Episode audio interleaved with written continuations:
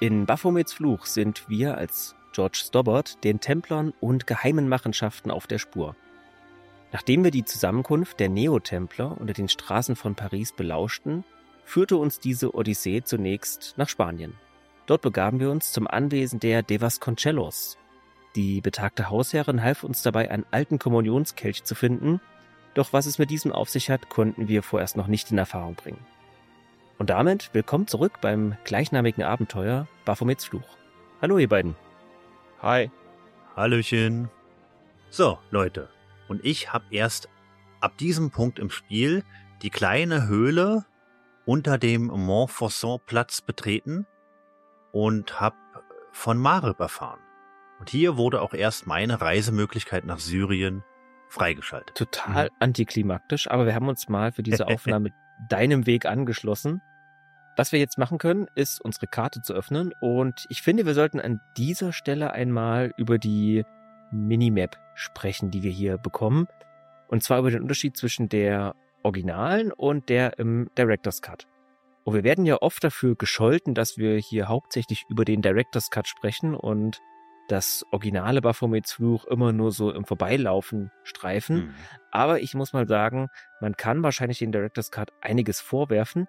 Aber neben Nico, die deutlich mehr Tiefe bekommen hat, kann man oder muss man den Director's Cut für diese Reisekarte loben. Denn im Original ist die irreführend. Und nicht nur irreführend, sondern auch wahrscheinlich aus heutiger Sicht nicht mehr widerspruchsfrei so hinzunehmen. Denn diese Karte steckt aus heutiger, wahrscheinlich auch aus damaliger Sicht, voller Stereotypen. Also wir sehen hier zum einen verschiedene Länder eingezeichnet. Wir sehen eine, eine Karte, die Europa, den westlichen Teil Asiens und den Nahen Osten abbildet. Und im Original sehen wir hier so eine Art Stereotypenabbild einiger Länder, einiger Nationen. Da gibt es zum Beispiel den Deutschen, der da mit Brezel und Bier und Lederhosen zu sehen ist. Einen Polen, der keine Ahnung, der steht einfach nur da mit einer Schiebermütze. Ich weiß, soll das ein, ein Ganove sein? Man soll mich jetzt bitte nicht dafür kritisieren, dass ich das so bezeichnet, denn das sind so Assoziationen, die man einfach mit diesen Bildern bekommt. Wir sehen einen mhm. Russen, der etwas beleibter einen Kosakentanz aufführt, eine Türkin in, im Bauchtanz ähm, gewandt, einen Griechen in traditioneller Kleidung, einen Italiener, der einen Pizzateig durch die Luft wirft, ähm, ja, und so weiter. Es gibt da noch ähm, ähm, Spanien, Frankreich und, und Großbritannien, was da so angedeutet ist. Und das macht aus spielerischer Sicht einfach keinen Sinn, weil man eigentlich nur drei beziehungsweise vier mit Spanien, vier Orte davon besuchen kann und trotzdem sind da irgendwie mehr oder weniger zufällig gewürfelt andere Orte eingezeichnet im Original. Also warum da zum Beispiel Deutschland und Polen dabei sind oder auch ähm, die Türkei, aber dafür nicht Syrien, das ergibt überhaupt keinen Sinn. Ja, und wie gesagt, die Bilder sind Stereotypen, ja. Ist ja. wahrscheinlich überhaupt nicht böse gemeint gewesen und ähm, jetzt dem Spiel da irgendeine Kultur, Unsensibilität oder sogar Rassismus vorzuwerfen, davon würde ich mich wahrscheinlich distanzi distanzieren. Ich würde das äh, viel zu viel finden, viel zu dick aufgetragen. Ich werfe das dem Spiel nicht vor, aber die Karte macht halt einfach keinen Sinn und die ist im Director's Cut deutlich entschlankt. Da sind wirklich nur die Points of Interest dabei, nur die Orte, die tatsächlich eine Rolle spielen und das ähm, ja, ist einfach ein Punkt, der im Director's Cut besser umgesetzt ist. Ja, also diese Karten gibt es oder gab tatsächlich, ja, die habe ich schon oft gesehen, die einfach nur die Stereotypen der verschiedenen Länder zeigen. Hm. Äh, ich persönlich finde aber auch, dass Baphomets Flug generell viele Stereotypen im Spiel hat. Also ich meine, sobald wir ja. in Irland sind, gehen wir erstmal in einen Pub rein, wo alle Leute anscheinend ja. leben. Ja, das wird in Syrien nicht besser. Ja, Syrien ja. macht das genauso. Frankreich ist auch nicht anders gewesen. Äh, es sind viele Stereotypen.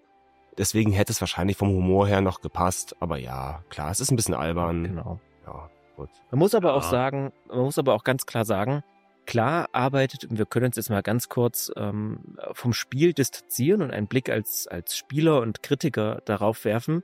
Ja, Baphomets Fluch hat sehr viele Stereotypen und vielleicht sogar auch ähm, genug Stereotypen, um es aus heutiger Sicht kritisieren zu können. Ich würde es nicht machen. Wie gesagt, mich finde, dass das nicht, dass das nichts ist, was, was dem Spiel irgendwie abträglich ist. Denn das Gute ist ja, oder das Schöne vielmehr ist ja, dass gleichzeitig aber auch keine Nation überhöht wird. Also wir erleben hier keinen gepflegten Chauvinismus, denn selbst wenn sich George vielleicht mal im Ton vergreift oder sich irgendwie unsensibel verhält, ist das ja doch immer so ein, ein Maskenfall für seine eigene Identität als Amerikaner. Und das relativiert sehr, sehr vieles. Und hier bekommt jeder sein Fett weg und es gibt in jeder Nation, in jedem Bereich gibt es auch sehr sympathische und sehr unsympathische Menschen. Und ähm, ich finde, das passt insgesamt und das ist nicht so viel, man Baphomets Fluch jetzt ans ähm, ja, Templerkreuz nageln sollte oder so. Nee, und Revolution sind Engländer und England bekommt auch das Fett weg in später genau, Reihe, also ja. ist nicht so. Ja, genau. Ja, George wird ja als Amerikaner nicht auf den Podest gestellt. Ja, er ist unschuldig. Er ist immer so ein bisschen der, der, ja, er ist halt der Elefant im europäischen Porzellanladen Richtig. und später auch im syrischen. Ach, das ist eigentlich alles ganz witzig. Genau. Mhm. Ja, denke ich auch. Ja, dann lasst uns jetzt endlich auch mit Ringo im Gepäck nach Mareb reisen, dem Schauplatz, den Marius und ich schon ein bisschen vorher erkundet und abgeschlossen haben. Denn hier gibt es jetzt einiges für uns zu tun. Wir erinnern uns, wir müssen oder wollen Klausner finden und wir wollen wissen, was es mit dieser sogenannten Linse auf sich hat. Also wieder ab in den Flieger oder ins Kreuzfahrtschiff, wie ihr wollt, und ab nach Syrien.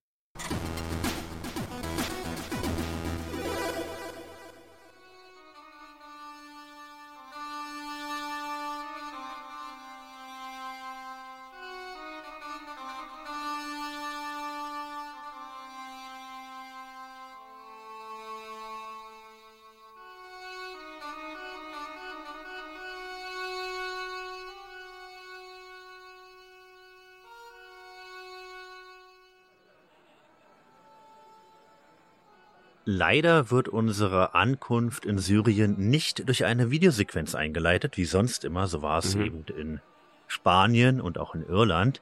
Ich dachte, es ist wieder ein Problem des Director's Cut. Denn wie wir bereits festgestellt haben, wird hin und wieder mal eine Videosequenz nicht ausgelöst. Ich glaube, es liegt daran, diesmal fahren wir in eine Stadt hinein oder fliegen hinein. Ähm, das ist ein bisschen aufwendiger zu rendern und zu machen und so weiter, zu animieren. In Irland, da war es halt nur ein bisschen durch ein paar Bäumen vorbeifahren. In Spanien ähnlich, ne? Und äh, ja, hier hätte man ein bisschen mehr Ja. machen müssen wahrscheinlich. Sie hätten uns wahrscheinlich zeigen können, dass wir irgendwie vom Flughafen durch die Wüste halt im Jeep unterwegs sind oder so. Aber mit ja. dem Kamel. Und mit dem Kamel, ja. Hm, um die Stereotype zu bedienen. Aber es gibt hier keine Videosequenz. Ich habe bei YouTube nochmal nachgeguckt. Ja, aber wir bekommen ja später noch eine kleine Videosequenz, wenn Ja, wir ähm, diese Stadt verlassen. Ich will jetzt noch gar nicht so viel vorweggreifen, aber wir bekommen ja noch mal eine kleine Sequenz, in der ja noch mal so ein bisschen Feeling von dieser von diesem Ort, wo wir sind, transportiert wird. Ja, ich gebe aber zu, es ist komisch, auf einmal auf diesem Ja. Marktplatz in Marib zu stehen und da ist gar kein Intro. Nichts, George sagt Genau. nichts, äh, wir stehen einfach da, als wären wir da die ganze Zeit schon gewesen, ja. Also mir war in dem Moment gar nicht klar oder nicht hundertprozentig klar, bin ich schon in Marib. Ja, die Stadt wirkt ungewöhnlich groß. Ich habe ein Dorf erwartet, etwas kleineres. Nein. Ja, das ist wahrscheinlich auch so ein bisschen unsere, ich nenne es jetzt mal vielleicht an manchen Stellen oberflächliche Sichtweise auf den Nahen Osten. Ja, oberflächlich kann ich. Viele Städte dort sind riesig. Also Damaskus ist zum Beispiel eine Millionenstadt, ähm, aber auch andere Orte. Das sind, das sind keine kleinen ähm, Wüstenoasen, sondern das sind riesige Städte. Und Marib ist hier scheinbar ähnlich groß.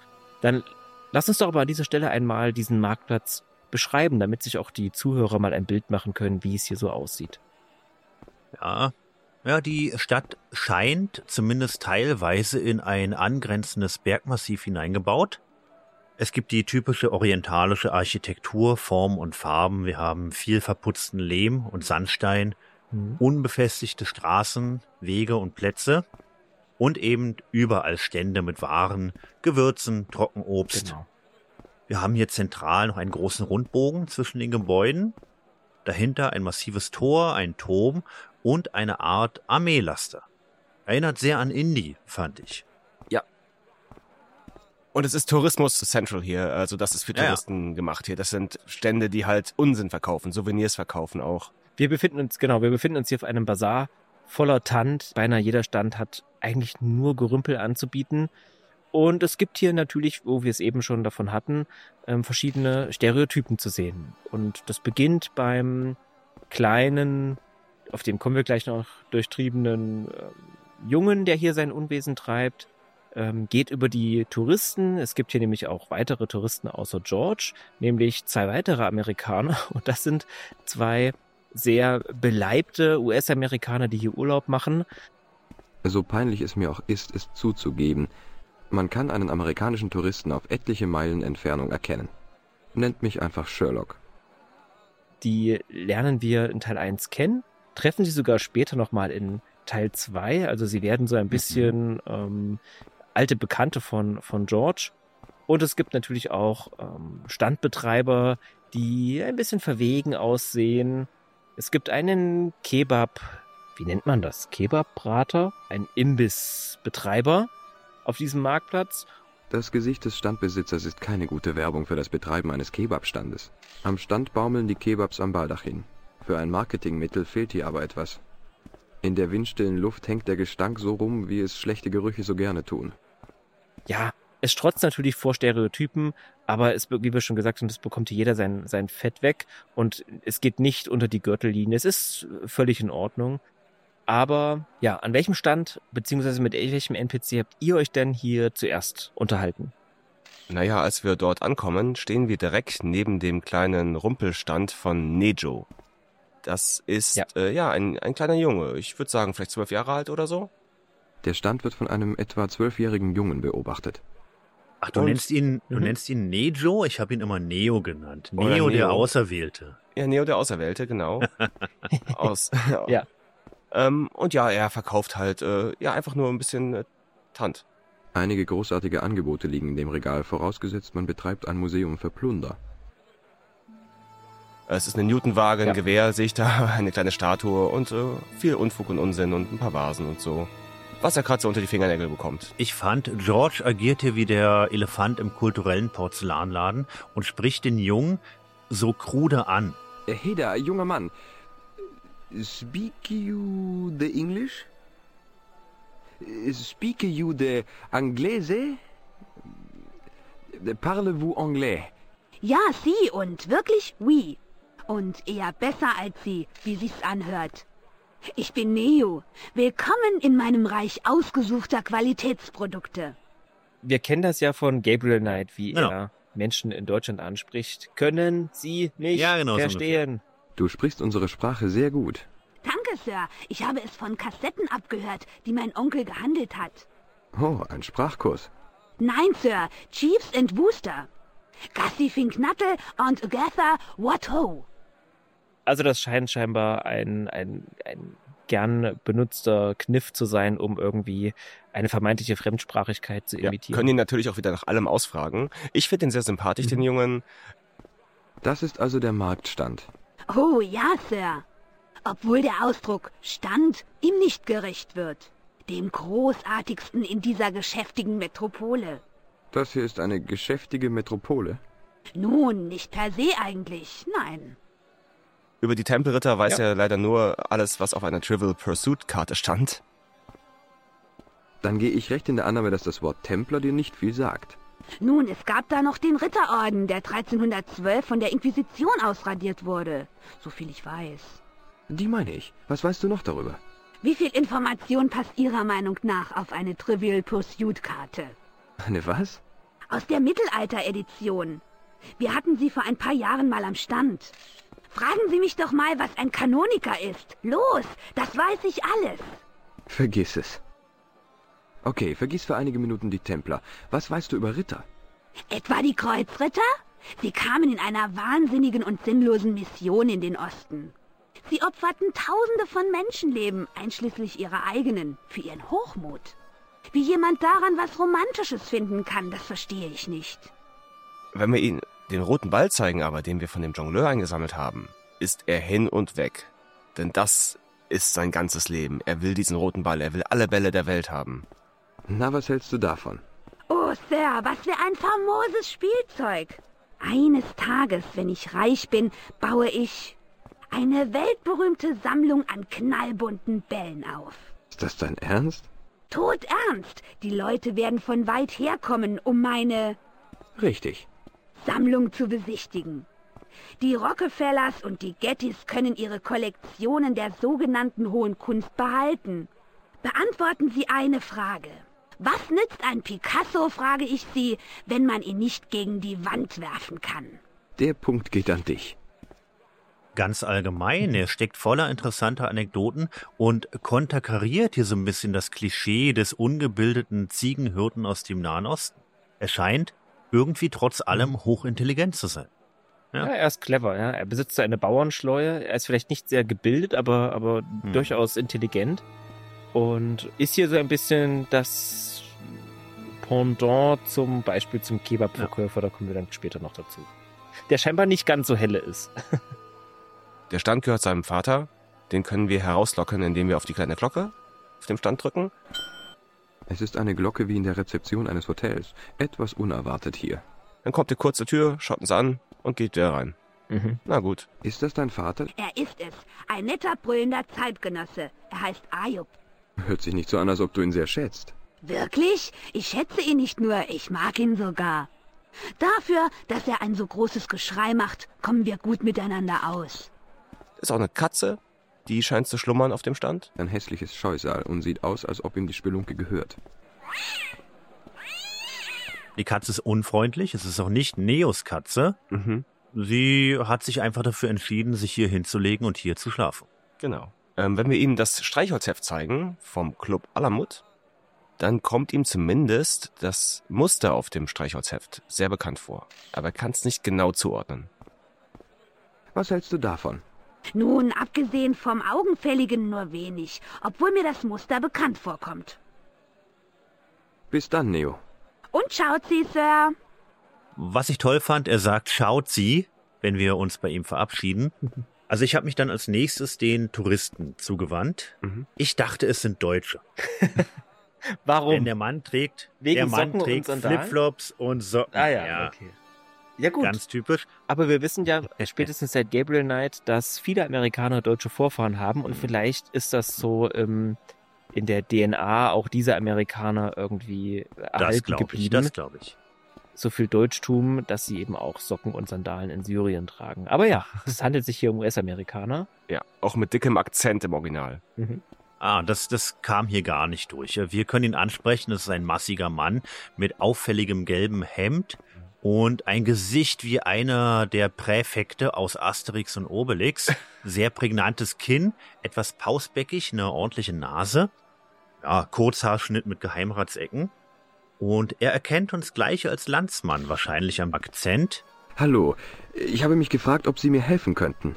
Klar, Junge. Für einen amerikanischen Mitbürger habe ich immer Zeit. Mein Name ist Henderson.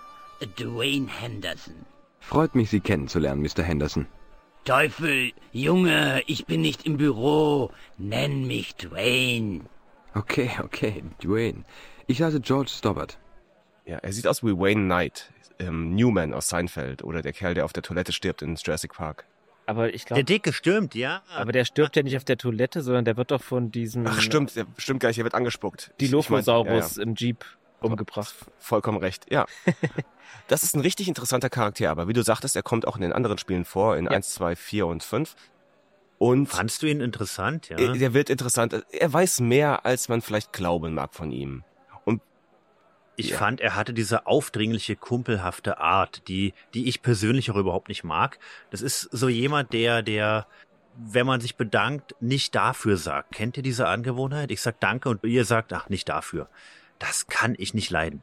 Ja, also ich mach, sag mal so, er erzählt uns, er arbeitet im Grußkarten-Business. Er macht Grußkarten und äh, Wunschkarten und was weiß ich was, sowas hat, Geschenkkarten. Was machen Sie, Dwayne? Habe ich das nicht gesagt? Oh, ich leite eine Firma für Glückwunschkarten. Jupp, wir sind aus Cleveland, Ohio. Und seine Frau, die Pearl, die finden wir gleich auch noch hier, die schreibt halt die kleinen Gedichte, die darauf kommen. Mhm. Aber er hat auch eine Kamera dabei, er macht auch ein Bild von uns. Sie sind weit weg von zu Hause, Dwayne. Könnte dasselbe von Ihnen sagen, George. Ich, oh, ich bin nur auf Urlaub, das ist alles. Ohne Fotoapparat? Etwas nachlässig von so weit herzukommen. und keine Bilder zu machen. Was dagegen, wenn ich ein Foto von Ihnen mache, George? Was? Wozu? Oh, Sie hätten mich warnen können. Es macht Ihnen doch nichts aus, oder, George? Die Leute zu Hause werden sich sehr dafür interessieren. Und er ist immer so ein bisschen skeptisch hm. uns gegenüber und er hat eindeutig etwas zu verbergen. Finde ich, das liest sich schon ein wenig heraus bei ihm. Mhm. Was? Ja. Was liest du denn aus diesem Mann raus? Naja, wir finden ja gleich ein wenig mehr noch über ihn raus, denn er sagt ja auch, dass er aus Ohio wäre. Ja. Aus Cleveland, Ohio. Genau. Aus Cleveland, Ohio. Aber wie wir später von seiner Frau herausbekommen, sind sie aus Akron, Ohio. Hm. Ah, da habe ich nicht richtig zugehört. Ja. Aha, aha. Interessant. Also er lügt auf jeden Fall ein wenig. Und interessant hier auch, wenn wir ihnen die Linse zeigen. Sagt Ihnen dieses Bild eines Ritters, der eine Kristallkugel hält, irgendetwas? Teufel, nein. Was will ein Ritter mit einem Stück Glas? Ich weiß nicht, das ist das Pro... Stimmt etwas nicht, Junge? Es ist keine Kristallkugel. Jetzt wird mir alles klar. Was die Verschwörer als Verlust beklagt hatten, die seltsame Schlussfolgerung im Manuskript. Es ist eine Linse. Wir können gleichzeitig auch noch seine Frau beschreiben. Und das ist wahrscheinlich auch so ein Vorurteil, was, was äh, wir Europäer von den Amerikanern haben. Es ist nur eine Vermutung, aber ich halte die Frau für eine amerikanische Touristin. Denn sie ist irgendwie exakt die gleiche Person wie das Medium aus Gabriel Knight. Ja. Wir erinnern uns. Definitiv. Sowohl optisch als auch von ihrer Art, so ein bisschen aufgetagelt, ein bisschen ja, geschwollen ja. sprechend. Ähm, sie hat auch einen Dutt, die Haare gewohnt, eine auffallende Brille. Sie ist beleibt. Ja, und ein wenig würde sie wahrscheinlich mhm. auch in Phantasmagoria irgendwo ihren Platz finden. Mhm. Sie steht ein bisschen abseits, ist da mit einem arabischen Händler am Diskutieren, vermutlich am Feilschen über irgendwelchen Unsinn, den man da kaufen kann, mhm. Armbändchen, Fußketten oder Blumenvasen. Hallo, ich frage mich, ob Sie mir helfen können. Was? Hallo, schöner Mann, was kann ich für Sie tun? Hallo, ich bin George. Ich habe eben... Es ist entzückend, Sie zu treffen, George. Ich habe... Ich bin Mrs. Henderson, aber Sie können mich Pearl nennen. Okay, Pearl. Ich habe... Ach, es ist so schön, einen Amerikaner so weit weg von zu Hause zu treffen. Pearl? Ja, Liebes? Ich frage mich, ob Sie mir helfen könnten. Aber natürlich, Herzchen. Erzählen Sie mir etwas von sich, Pearl. Von mir? Ach, das Interesse eines Gentlemans ist immer so schmeichelhaft. Nun, mein Mann und ich betreiben eine Firma für Glückwunschkarten in einem schmucken kleinen Örtchen namens Akron in Ohio. Akron? Schmuck? Klein? Sie sagten, Ihre Firma sei in Akron? Und Duett sagte, sie sei in Cleveland. Ganz sicher. Nun ja, hat er. Äh, von Pearl können wir auch rausfinden, dass ihr Mann glaubt, er wäre Militär gewesen oder er war im Militär und er glaubt, er wäre ein Spion. Das ist etwas, das sich durch alle Spiele durchzieht, dass er Teil des CIA ist. Ja. Oder war. Genau, das wird noch prominenter also im zweiten Teil. Mhm. Duane war in der Marine in Vietnam, verstehen Sie? Wie auch immer, er hat eine Störung. Das Problem ist, er bringt Dinge durcheinander. Wir sind vor fünf Jahren aus Cleveland weggezogen. Oh, tut mir leid, ich wollte nicht... Er wird doch etwas paranoid. Er denkt, er ist ein Spion oder so etwas. Es tut mir leid, Pearl. Machen Sie sich keine Sorgen darüber, George. Wir können damit leben. Ich muss jetzt gehen, Pearl. War mir ein Vergnügen, George. Lassen Sie uns in Verbindung bleiben, ja? Ich bin hier an dieser Stelle erstmal weiter nach rechts gegangen und habe mich dem Kebabstand zugewandt obwohl ich zu diesem Zeitpunkt noch gar nicht wusste, dass es ein Kebabstand ist. Sehr auffällig bei dem Kebab-Verkäufer ist die Schürze mit der England-Flagge ja. drauf. Mit dem Union Jack, ja. Ja, genau. Ich hätte, wahrscheinlich ist das aus irgendeiner Kleiderspende oder mhm. so, denn ich könnte mir jetzt nicht erklären, warum man in Syrien einen, einen eine Union Jack-Schürze trägt. Wenn dann vielleicht noch mit den französischen Insignien, denn Syrien war ja lange Zeit ähm, französisches Mandatsgebiet ähm, nach dem Zusammenbruch des Osmanischen Reichs. Aber ja, er trägt hier eine Schürze mit dem Union Jack.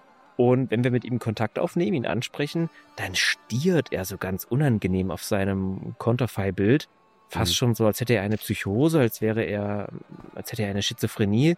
Er spricht auch kein Englisch, beziehungsweise nur die paar Brocken, die er spricht, sind. Hallo, wie heißen Sie, Sir? Hallo, hallo, Sie kaufen Kebab? ganz gut. Sie kaufen Kebab. Sie kaufen Kebab? Hm, jam, ganz gut. Na dann, auf Wiedersehen. Einen schönen Tag noch. Ah, ganz gut. Und ja, wir kommen hier an der Stelle erstmal gar nicht weiter. Aber wie gesagt, sein Kebabstand ist irgendwie nicht zu vergleichen mit dem europäischen bzw. deutschen Döner-Kebab, wo man einen großen, massigen Fleischspieß hat, sondern das ist eher so eine Art Schaschlik-Stand, den er hier betreibt. Neben ihm gibt es einen nutzbaren Durchgang. Er führt uns eine Ebene höher auf eine Art Balkon zwischen den Häusern und einer Felswand. Mhm. Wir haben ja eine große Fläche. Oben gibt es einen weiteren Händler und dieser betreibt hier einen Teppichstand, einen Teppichverkaufsstand. Der Stand ist einfach aus Stangen und Decken zusammengezimmert. Er trägt ein ortsübliches dunkles Gewand mit Turban und reibt sich die Hände und guckt so ganz verschlagen. Mhm. Scheinbar wartet er auf den nächsten naiven Amerikaner, um ihn über den Tisch zu ziehen. Das bedient natürlich ein weiteres Klischee des betrügerischen, hinterlistigen arabischen Straßenhändlers. Mhm. Ja. Der Teppichhändler sieht gerissener aus als der Sohn eines Fuchses und einer Versicherungsagentin. Die bösartigen, stechenden Augen im Charakterporträt machen das nicht besser, aber er will uns nichts Böses. Muruba! Hallo, Sir! Schöne Teppich! Er versteht uns auch überhaupt nicht, wenn wir ihn ansprechen. Wir kommen hier bei ihm direkt nicht weiter, aber George erkennt eines der Muster auf einem der Teppiche, der zentral im Stand hängt. Es ist das Muster. Ich habe das Muster erst kürzlich irgendwo gesehen. Ich habe es nicht wiedererkannt und musste hier die Lösungshilfe bedienen. Ah, okay. Ja, wir bekommen natürlich diesen Hinweis schon von Neo, der mhm. sagt, er irgendwie kommt ihm dieses Streichholzblättchen bekannt vor und ähm, ja, wie du schon sagst, dieses Muster wiederholt sich hier an einem der Teppiche, der ganz prominent in der Mitte hängt. Und wenn wir ihm dieses Streichholzbriefchen zeigen, dann schiebt er den Teppich zur Seite. Was fällt Ihnen zu diesem Streichholzbriefchen ein? Ah, gib mir, gib mir, Alamut.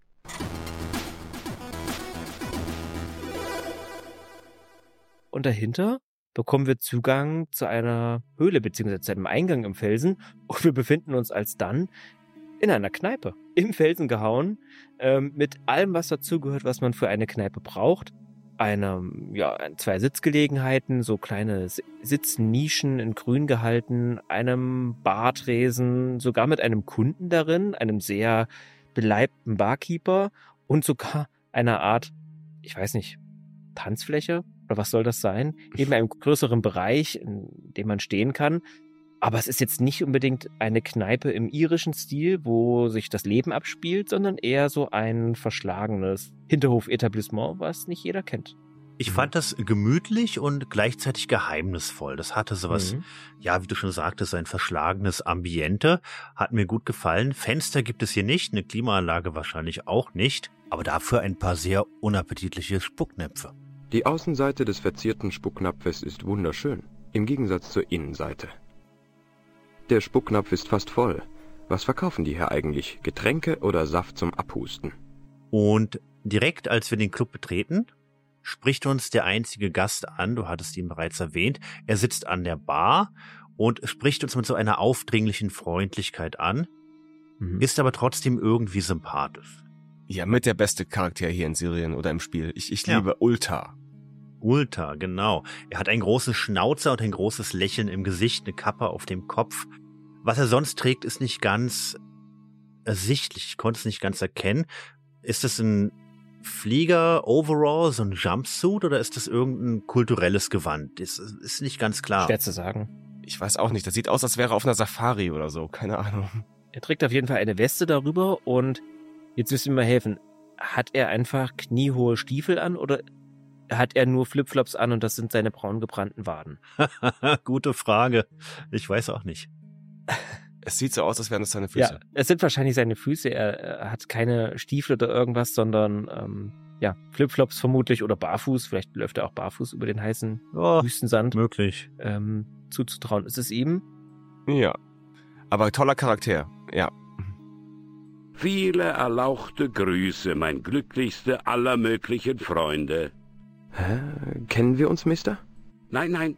Und abermals sagen, nein, aber mein Freund, Sie nicht sehen das gegenseitige Glück für uns in diese Zusammentreffung? Wie ehrlich darf ich denn antworten? Sie seien ein fremder Reiser, nicht wahr? Mann, Sie müssen ja wirklich der größte Detektiv der Welt sein. Nein. Wurde mich gesagt, ist Sherlock Holmes mit großer Stirn und Pantoffel voll vom Pfeifetabak. Ich gegensätzlich bin größter Luxustaxifahrer der Welt. Ich glaube, ich weiß, worauf das hinausläuft. Ich bin Ultar, Taxifahrer und exzellenter Luxusführer, jawohl. Das muss ich mir einfach anhören. Wohin wollen euer Herz gehen? Erwähnung nur Namen zu euer unterwürfiger Diener und wir dorthin fliegen so schnell wie auf Flügel des Igel. Oh, naja, eigentlich will ich Marib noch nicht verlassen, aber wenn, dann werden Sie der Erste sein, der es erfährt. Ist gut. Sie wissen, wohin wollen, Sie kommen zu Ultar. Danke, wir sehen uns dann, Ultar. Sie haben erfreuliche Tag, voll von strahlender Erfahrung und Freudigkeit. Soll sein, mein Freund. Ich weiß nicht warum, aber ich habe das Gefühl, ich kann diesem Kerl trauen.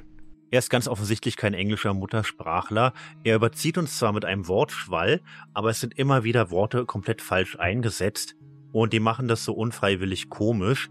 Er sagt irgendwann auf den Flügeln des Igels. Also Igel, Englisch, Adler, mhm. Flügel des Igels, fand ich gut. Ja, da frage ich mich, wie wird wohl dieser Wortwitz im O-Ton ausgesehen haben, beziehungsweise geklungen haben im Englischen? Das kann nur Marius sagen. Ja, vielleicht erinnert sich Marius nicht. Marius erinnert sich aber daran, dass wir ihn natürlich über Kahn ausfragen können, denn immerhin wissen wir ja, dass Kahn das Streichholzheftchen hatte von diesem ja. Club hier.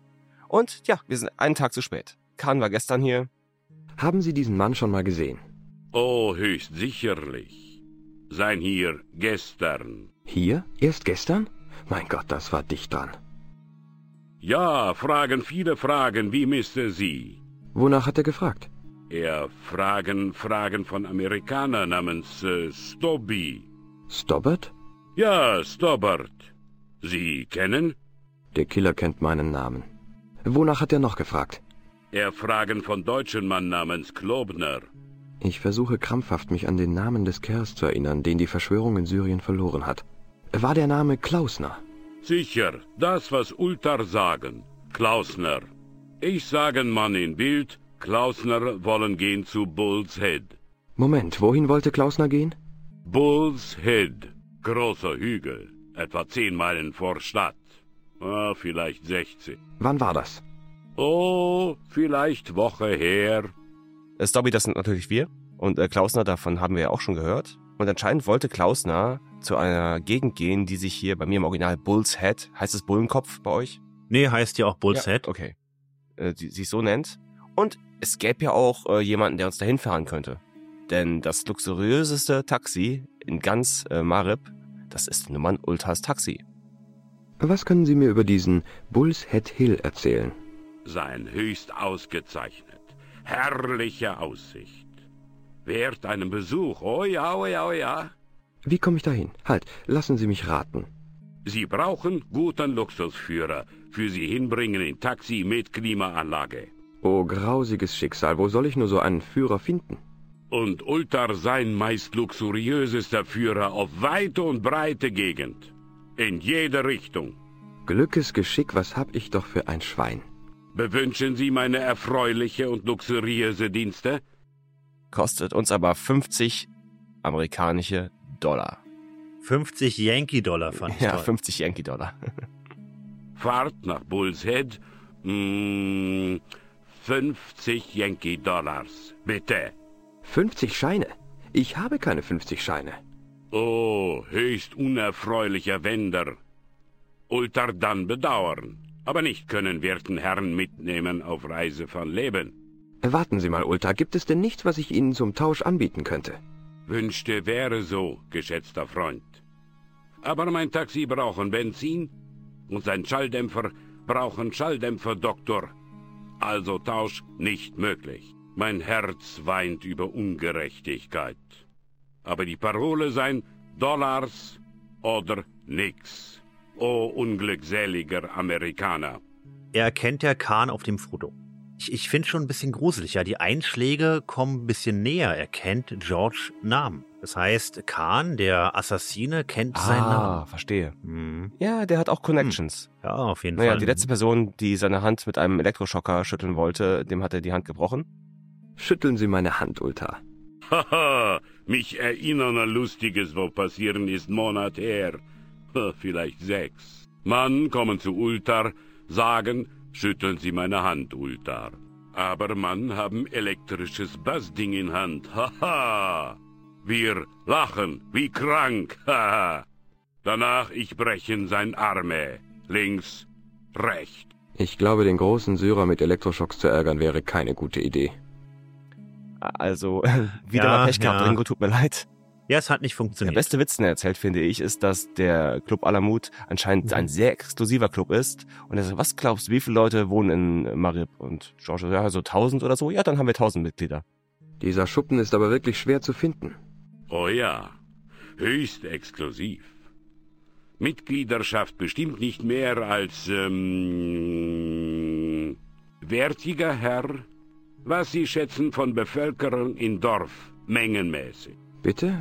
Ach so, keine Ahnung. Höchstens ein paar tausend. Dann, ich schätze, Mitgliederschaft nicht mehr als höchstens ein paar tausend.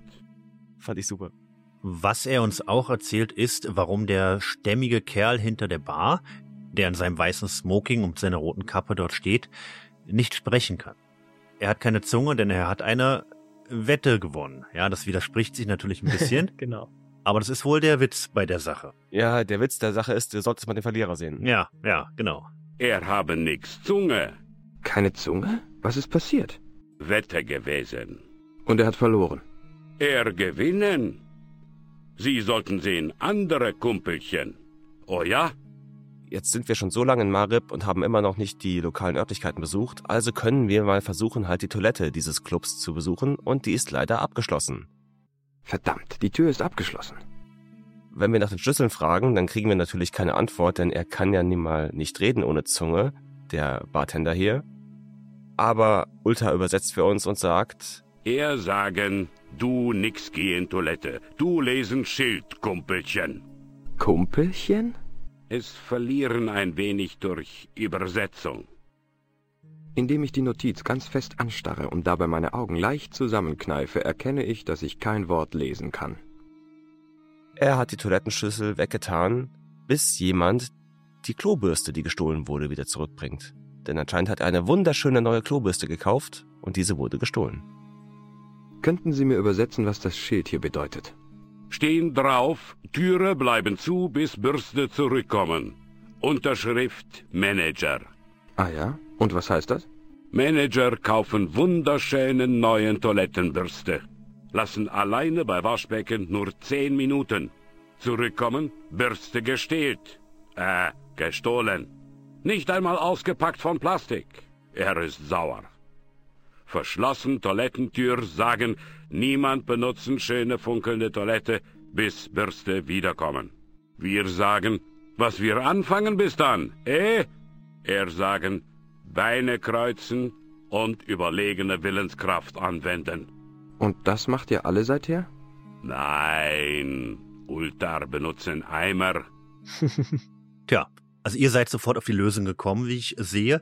Ich habe erstmal alle Figuren wieder befragt, angefangen mit Neo, Pearl etc.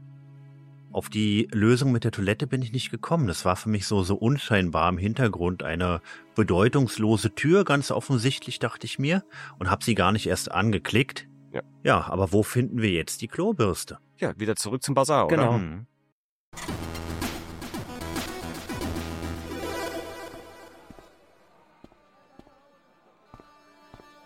Und so unappetitlich das klingt, aber wir finden sie eigentlich gar nicht so weit weg am Kebabstand. Und ich sagte ja bereits, dass der Kebabverkäufer ein bisschen psychotisch wirkt, nicht ganz bei der Sache. Und wenn wir mit ihm interagieren, beziehungsweise ihm eine Weile beobachten, dann sehen wir, er bestreicht den Kebab mit der Klobürste. Plötzlich erkenne ich die schreckliche Wahrheit. Der Typ bestreicht die Kebabs mit der Klobürste und benutzt sie sozusagen als Bratpinsel, so möchte ich das mal nennen. Und dann wird relativ schnell klar, okay, an diesen Bratpinsel müssen wir irgendwie kommen. Genau. Ja, ihn direkt ansprechen bringt uns nicht weiter, er versteht uns nicht. Mhm. Also wenden wir uns hier wieder an Neo. Hallo Neo. Hallo Sir, wie kann ich Ihnen diesmal weiterhelfen? Wer ist der Typ, der die Kebabs verkauft? Oh, das ist Arto, ein mieser Kerl. So viel steht fest, Sir. Er sieht nicht sehr glücklich aus. Ist er auch nie. Tag aus, Tag ein, ein Gesicht wie ein nasses Handtuch. Wie immer die auch aussehen. Spricht er meine Sprache? Nicht unbedingt. Nein. Schau, das klingt jetzt etwas merkwürdig, aber ich brauche Arthurs Bürste. Was? Die Bürste, mit der er die Kebabs einstreicht? Ja. Ich suche Ihnen stattdessen lieber ein paar schmutzige Postkarten heraus. Neo, das ist ernst gemeint. Arthur hat diese Bürste von einem Freund gestohlen und ich möchte sie wieder zurückbringen. Vielleicht kann ich Ihnen helfen, alter Junge. Unter Umständen. Vielleicht. Unter Umständen? Vielleicht? Sie sollten nicht glauben, dass ich gewinnsüchtig bin, Sir. Aber ich bin ein Kaufmann. Und Kaufleute handeln. Kaufmann? Hier ist doch nicht die Börse. Nun, wenn Sie unhöflich werden. Nein, nein, nein, du hast recht. Was willst du? Wir haben ja diesen Ball, den er unbedingt haben möchte. Den wollte er nicht mit uns tauschen, denn momentan ist das Geschäft einfach sehr schlecht. Also die 50 Dollar, die wir brauchen für das Taxi, kriegen wir definitiv nicht dafür. Aber er würde ihn für einen Hinweis tauschen. Und zwar einen Hinweis, wie wir an die Klobürste kommen. Ich meine, mich erinnern zu können, dass Sie etwas haben, das meine Langeweile lindert. Eine Kugel der Freude. Eine purpurne Himmelskugel himmlischen Vergnügens. Du meinst den Ball, oder nicht? Etwas Kleines, Kugelförmiges, das kaum meine Hand ausfüllt und doch Stunden der Unterhaltung verspricht. Wenn du den Ball meinst, warum sagst du es nicht? Kann ich den Ball haben, Sir? Also gut, hier ist er. Danke, Sir. Die Leute erzählen schlechte Dinge über Amerikaner, aber meiner Meinung nach sind sie okay. Welche Leute? Was für schlechte Dinge? Ist jetzt nicht so wichtig. Vergessen Sie die Bürste nicht. Genau, ja, die Bürste. Sie müssen zu Arthur nur höflich sein. Es erheitert seinen Tag. Es macht sein Leben lebenswerter. Wie kann ich zu dem Typ höflich sein, wenn ich kein Wort Syrisch kann? Arabisch. Ja, ja, das meinte ich. Merken Sie sich einfach diesen Satz. Il Kalb. Il Akel Kalb? Ganz gut so. Jetzt gehen Sie hinüber zu Arthur und sagen diese süßen Worte in sein zartes Ohr. Er wird sich überschlagen, alles für Sie zu tun. Wirklich? Wirklich. Er gibt uns ein paar arabische Worte mit auf den Weg. Er sagt, wir sollen sie dem Kebab-Verkäufer sagen, ihn damit ein wenig aufmuntern, weil er immer guckt wie sieben Tage Regenwetter. Mhm. Ja, und das macht George dann einfach mal so, ohne zu hinterfragen, was diese Worte wirklich bedeuten. Nochmal Hallo, Sir. Hallo? Kebab? Hm, ja. Hm. Il Akel Kalb? Oh, dreckig, schlecht, schlecht. Und dem Wahnsinn, den ich eben schon angesprochen habe, folgt dann auch gleich die Reaktion des Kebab-Verkäufers, denn offensichtlich haben wir uns entweder versprochen, das falsch betont, oder aber dieser gut gemeinte Ratschlag von Neo war doch etwas ganz anderes, denn der Kebab-Verkäufer ist überhaupt nicht begeistert von diesem arabischen Satz, den wir ihm gesagt haben. Der zieht nämlich sogleich sein großes Kebabschwert, sein Messer und attackiert uns. Also uns bleibt nichts anderes übrig, als die Flucht zu ergreifen. Oh, ich töte dich. Ah, beruhige dich. Ich hab doch nur Füße. Los, an die Arbeit. Wir flüchten uns einmal nach oben zum Teppichstand, eigentlich sehr unintuitiv, denn es ist ja offensichtlich eine Sackgasse, aber er verfolgt uns Mhm. dann auch nicht weiter die Treppen hinauf. Ist wahrscheinlich zu beleibt dafür oder die Beleidigung war dann doch nicht schwerwiegend genug. Als wir wieder nach unten kommen, sind dann oder scheinen dann die Wogen geglättet. Er beschäftigt sich wieder damit, seine Spieße zu drehen über der Glut. Und wir können nun Neo erstmal zur Rede stellen und fragen, was das denn sollte. Denn offensichtlich äh, war das ja dann doch nicht so ein, ein Kompliment, das er uns hier versprochen hat. Was zum Teufel hast du mir da gesagt, was ich ihm erzählen soll? Geduld, Sir. Geduld? Geduld? Ich wurde von einem wahnsinnigen Kebabverkäufer verfolgt und dann soll ich geduldig sein? Aber bedenken Sie, Sir, als Sie vor dem aufgebrachten Arthur wegliefen, konnte der aufgebrachte Arthur die Bürste nicht benutzen. Nun mal langsam. Willst du damit sagen, dass ich nur das Ablenkungsmanöver war? Ihre Bürste, Sir. Irgendwer musste ja den Kebabverkäufer weglocken.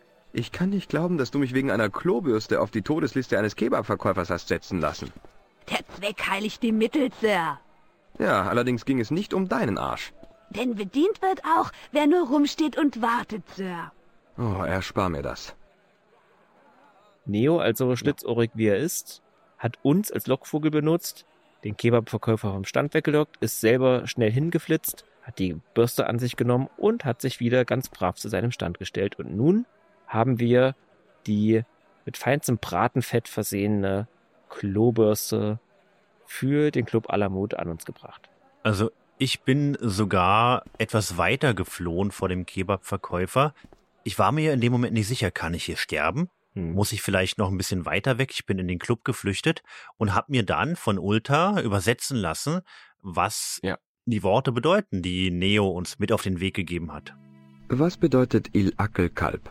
Wer Sie das beibringen? Neo sagte mir, ich solle das zu Arto sagen. Und Arto dann rausholen, riesig Messer und nachlaufen. Genau, woher wissen Sie das? Ich kenne Arto. Sie ihm sagen in mörderisch mies Arabisch sein Kebab gemacht aus Hundefleisch. Ich habe ihm gesagt, er kocht mit Hundefutter? Kein Wunder, dass er ausgerastet ist. Nein, Ultar nicht meinen Fleisch für Hund. Ultar meinen Fleisch von Hund. Oh. Ah, okay. Äh, aber wir können hier im Club Alamut tatsächlich dann auch die Klobürste gegen den Toilettenschlüssel tauschen. Hier ist Ihre Bürste, Sir. War nicht einfach, sie wiederzubekommen. Der Manager nimmt die Bürste, gibt mir die Toilettenschlüssel als Belohnung und geht. Worum ging es denn? Manager sagen Bah. Anschauen Zustand hier. Brauchen viel Säuberung in Putzmittel bevormögen. Das hat er alles gesagt? Körpersprache sagen auch viel, Sie wissen. Oh ja, oh ja, oh ja. Ja, wir haben jetzt den Schlüssel zur Toilette und können diese betreten. Und ich fand, die Toilette war ein ungewöhnlich großer Raum mit einem eigenen Fenster, mit Sonnenlicht. Der Spiegel reflektiert George sogar, wenn man ihn benutzt, fand ich super. Da habe ich schlechtere Reflexionen im Hogwarts-Game gesehen. Der Spiegel ist so sauber wie alles andere hier drin. Die Toilette ist zum Hinknien, also nicht zum Niederknien, sondern zum Hinknien. Da und ich dachte schon, die Franzosen hätten komische Toiletten. Kennst du offensichtlich die Defekationsgewohnheiten von Arabern schlecht? Sie ist zum Hinstellen. Man stellt sich rechts und links auf diese, auf diese, wie soll ich das sagen, auf diese. Äh, ich dachte, man.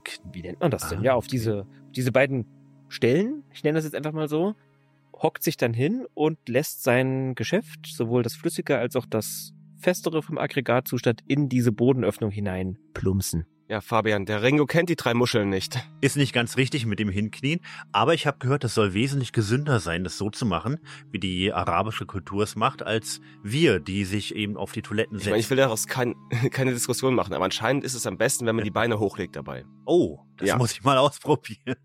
Also du kannst es ja versuchen zu imitieren, indem du dich einfach auf deine Kloschüssel zu Hause stellst. Also jetzt stell dich einfach auf den, auf den Klodeckelrand und dann hast du da den gleichen Effekt. Meine Frau wird mir was husten lassen. Der Handtuchspender hat so ein unhygienisches, rotierendes mhm. Endloshandtuch mhm. drin. Und vom Spülkasten können wir hier die Kette abrupfen. Genau. Hm. Das Toilettendesign unterscheidet sich leicht von dem, was ich gewohnt bin. Aber eine Spülkastenkette ist überall auf der Welt gleich. Ups in Fußballmanier, auswärts ist man asozial, ähm, beginnen wir als Dankeschön dafür, dass wir den Toilettenschlüssel bekommen haben, die Toilettenspülkastenkette zu entfernen, das Handtuch auszubauen und im Prinzip dieses Klo, was sowieso schon eher spärlich bestückt ist, zu demolieren, wenn man so möchte. Ja. Naja, sehr respektvoll gehen wir hier nicht mit dem Zeug um. Ja, anscheinend passte der Schlüssel für die Toilette auch in den Handtuchkasten rein. Ähm, deswegen konnten wir das Handtuch stehlen. Das habe ich an dieser Stelle noch nicht gemacht hm. und das hat mich im späteren Verlauf wieder aufgehalten. Aha. Wie komme ich weiter? Aha, dieses doofe Handtuch, aber das erwähne ich dann später nochmal. Ich war hier aber auch generell wieder ratlos und musste die Lösungshilfe bemühen. Wir kommen wieder einmal bei Neo weiter. Genau, der spielt jetzt mit seinem Ball, den wir ihm gegeben haben. Richtig. Und hier kommt so eine Art, ja, ich will nicht sagen Timing-Rätsel, aber wir müssen eine Art Kettenreaktion in Gang setzen, indem wir zum einen die Katze streicheln, dann auf die Klingel klopfen, auf die Klingel drücken, der Vater rauskommt, die Tür öffnet, dabei den Ball von Neo wegschlägt, dieser landet im Regal, Genau, und die Katze, die sich mittlerweile im Regal befindet, springt aufgeschrocken weg und genau. löst damit eine ja, der Figuren, die da irgendwo rumstanden und stößt diese zu Boden. Die Katze flieht daraufhin. Der Vater begibt sich wieder ins Innere. Neo spielt nicht mehr mit dem Ball, aber wir können jetzt diese Figur, die am Boden liegt, aufheben. Der Fall hat der Statue nicht gut getan. Die Arme sind abgebrochen und zerbröselt. Die ist ein bisschen kaputt gegangen dadurch. Das macht aber gar nichts, denn wir können sie jetzt, Pearl, die ja so ein bisschen auf Souvenirsuche ist, als antike Figur verkaufen. Genau, denn das sucht sie ja eigentlich hier bei den Ständen irgendwas Antikes, was sie mitnehmen kann mit nach Hause, nach Amerika und eben umzeigen kann, ein bisschen angeben kann. Hallo Pearl. Hallo George, schön Sie zu sehen. Interessieren Sie sich für Antiquitäten? Und wie? Haben Sie etwas, George? Wie wär's mit dieser feinen Statue? Oh, George, das wäre ideal. Außer, hm, ich weiß nicht. Äh, sieht neu aus, George. Sie würden doch nicht versuchen, mich hinters Licht zu führen, oder? George? Großer Gott, nein, Pearl, nichts liegt mir ferner. Das Problem hierbei ist, sie lässt sich von dieser Figur nicht lumpen. Mhm. Wir müssen sie vorher nochmal bearbeiten. Und zwar mit einem Gegenstand, von dem ich nicht gedacht hätte, dass er nochmal in irgendeiner Weise wichtig sein wird. Ja, die Clownschminke. Ja, das fettige, ekelhafte Feuchttuch mit der Clownschminke. Ja, damit reiben wir die Statue ein. Die Theaterschminke hat Wunder gewirkt. Jetzt sieht das Ganze wie alter Marmor statt wie billiger Gips aus. Und Pearl ist hin und weg. Wie gefällt Ihnen dieses hübsche Stück einer antiken Statue? Ach, wie schön. Das ist genau das, wonach ich gesucht habe. Aber da ist eine Sache. Oh. Es sieht dieser modernen Statue, die Sie mir gezeigt haben, verdammt ähnlich. Ist zwar etwas ähm, irritiert, denn es sieht doch genauso aus wie diese ja. wunderschöne neue Figur, die ja. wir eben gezeigt haben. Aber George lässt sich eine kleine Notlüge einfallen. Äh, nun, das ist, weil... Wissen Sie, das ist, weil... Das ist, weil... Das ist, weil die erste, die ich Ihnen zeigte, eine moderne Kopie von der hier ist. Und ich habe den Künstler aufgesucht, der die Kopie angefertigt hat und habe das Original gekauft. Ja, das erklärt alles, ja. Oh, George. Können Sie mir noch einmal verzeihen? Es gibt keinen Grund, glauben Sie mir. Ja, ganz klassisch. Dwayne soll uns bezahlen, er hat die Kohle am Mann. Hätten Sie es gerne? Sehnlichst gern. Aber ich habe nicht genügend Geld bei mir. Wenn Sie losgehen und Duane suchen, dann bezahlt ihr dafür. Wenn er Schwierigkeiten macht, sagen Sie ihm, ich möchte sie. Ja, dann mal auf zu Dwayne. Was halten Sie davon? Oh Gott, sieht alt aus. Ja, ich musste die halbe Stadt dafür auf den Kopf stellen. Junge, Sie haben mehr Glück als wir. Sieht wie aus der Römerzeit aus. Davon verstehe ich nichts. Was die zu Hause sagen werden, was wollen Sie dafür, George? Oh, ich kann nicht. Es ist der Fund des Lebens. Ich meine... 50 Mäuse. Nehmen Sie es oder lassen Sie es sein. Das Geschäft geht. Hier, nehmen Sie. Und das ist für Sie. Ja, Dwayne gibt uns 50 Dollar. Danke für das Geld, Dwayne. Das kann ich wirklich gut gebrauchen. Ich sollte Ihnen dafür danken, dass Sie die römische Statue gefunden haben. Und jetzt haben wir unsere 50 Yankee-Dollar. Obwohl ich schon sehr unglaubwürdig finde, dass George diese lange Reise gemacht hat und kein Bargeld dabei hat. Vielleicht keine Dollar. Ja, vielleicht benutzt er American Express. Ja, Travelers Checks. Ja, gut. Wir haben das Geld, wir gehen in den Club, wir geben Ulta das Geld. Schau, Ulta, 50 Dollars, US-Währung. Ah, höchst ideal. Wie Amerikaner sagen, Bare Knete zahlt die Miete, Miete. Mister, wir müssen uns in Eile üben. Und er eröffnet uns, dass sein Taxi der alte Armeelaster ist, der draußen auf dem Hof steht. Ja. Wo genau steht Ihr Taxi denn? Das einzige Fahrzeug, das ich sehen kann, ist ein alter, ausgemusterter Armeelaster. Ja, und? Oh, okay. Ich bin in einer Minute da. Wir lassen den Kloschlüssel hier auf dem Tresen liegen es scheint mir unfair, mit den Kloschlüsseln zu verduften, also lasse ich sie lieber auf der Theke. Und draußen stellt sich heraus, dass leider der Keilriemen gerissen ist. Hallo, Ulta. Ah, sein großartiger und kühner Kunde. Ist das Ihr Taxi? Oh ja, sicher. Das großartigste Taxi in Marib. Sieht wie ein alter Armeelastwagen aus. Bah, ihr Amerikaner mit Luxuslimousinen. Ihr haben vergessen, was Taxis sein sollen. Ungefähr vier Tonnen auf den ersten Blick geschätzt. Da haben Sie Nagel durchs Nadelöhr getroffen. Schön, dann los. Leider nein, sehr höchst verehrter Fahrgast. Es gibt ein klitzekleines Problem von unbedeutender Natur. Keilriemen haben Beschluss machen, jetzt zu reißen. Was werden Sie tun? Was können ich tun? Warten auf Fahrt in Werkstatt zum Ersatz machen. Wie lange wird das dauern? Einen Tag. Höchstens sechs. So lange kann ich nicht warten, wir müssen weiter. Aber wie, mein Freund? Ich lasse mir was einfallen. Wir müssen natürlich eine andere Lösung finden. Ich dachte hier, dass wir irgendwie die Spülkette mhm. einsetzen können, aber das ist nicht die Lösung. Nein, leider nicht. Nicht mal der Händler mit den Autoersatzteilen, der hier auf dem Markt steht, ist die Lösung, was ich eigentlich gedacht hatte, womit ich eigentlich gerechnet hatte. Ja, ja, die Lösung ist ein bisschen doof, denn es ist tatsächlich das Handtuch, das wir aus der Toilette geklaut haben. Können Sie damit etwas anfangen? Mein Freund, das sein richtiger Teil. Und das schneidet er in zwei Teile, schnappt sich davon einen Teil und repariert damit seinen Truck. Ulta nimmt das Handtuch, zerschneidet es längs in zwei Hälften und gibt mir eine davon zurück. Mit seiner Hälfte ersetzt er den Keilriemen, wie man es normalerweise mit Strümpfen machen kann.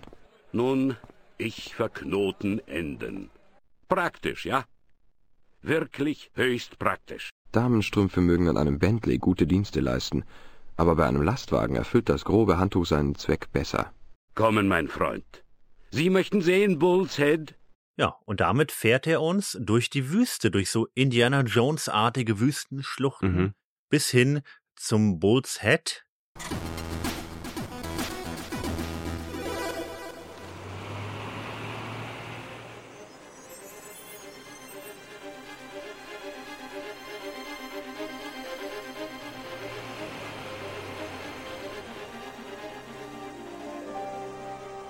Es ist eine separate Videosequenz und irgendjemand beobachtet uns dabei durch ein Fernglas. Genau. Genau, wir sehen das durch so eine Art ähm, Fernglas, wie du das schon gesagt hast. Der Truck fährt den Serpentin zum sogenannten Bullset. Das ist wohl ein, ja, auf der einen Seite ein, ein Touristenmagnet, weil es scheinbar ein bekannter Ort sein soll. Wir sehen noch, es gibt eine Straße dahin, es gibt auch einen Fußweg, der hinaufführt.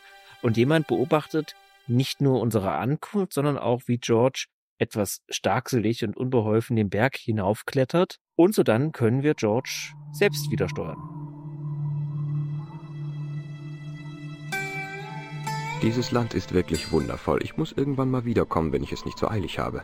Tief unten kann ich das Verdeck von Ultas Wagen sehen. Sieht irgendwie verdammt weit aus bis da unten.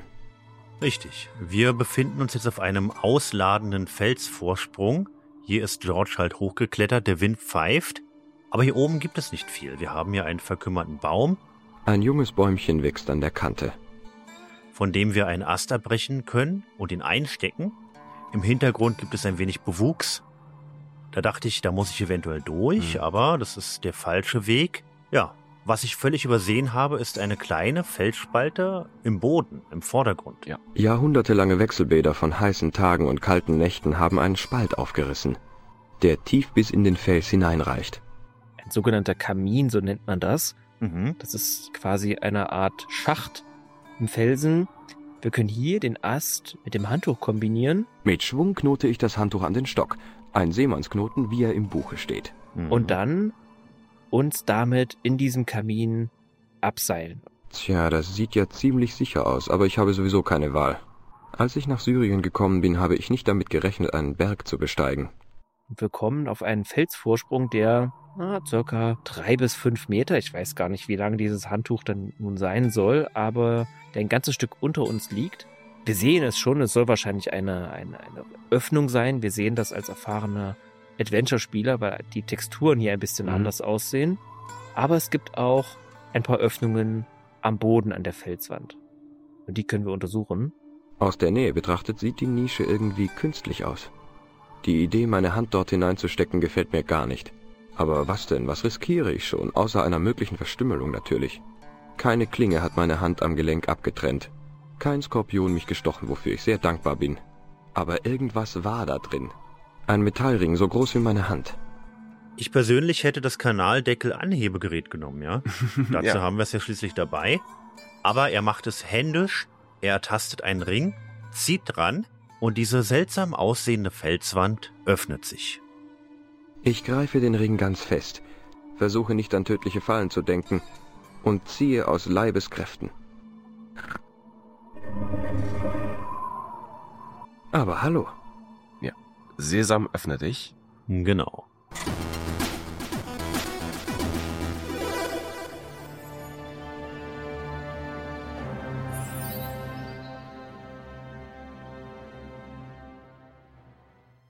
Und ja, hinein in eine weitere Höhle in diesem ja. Spiel.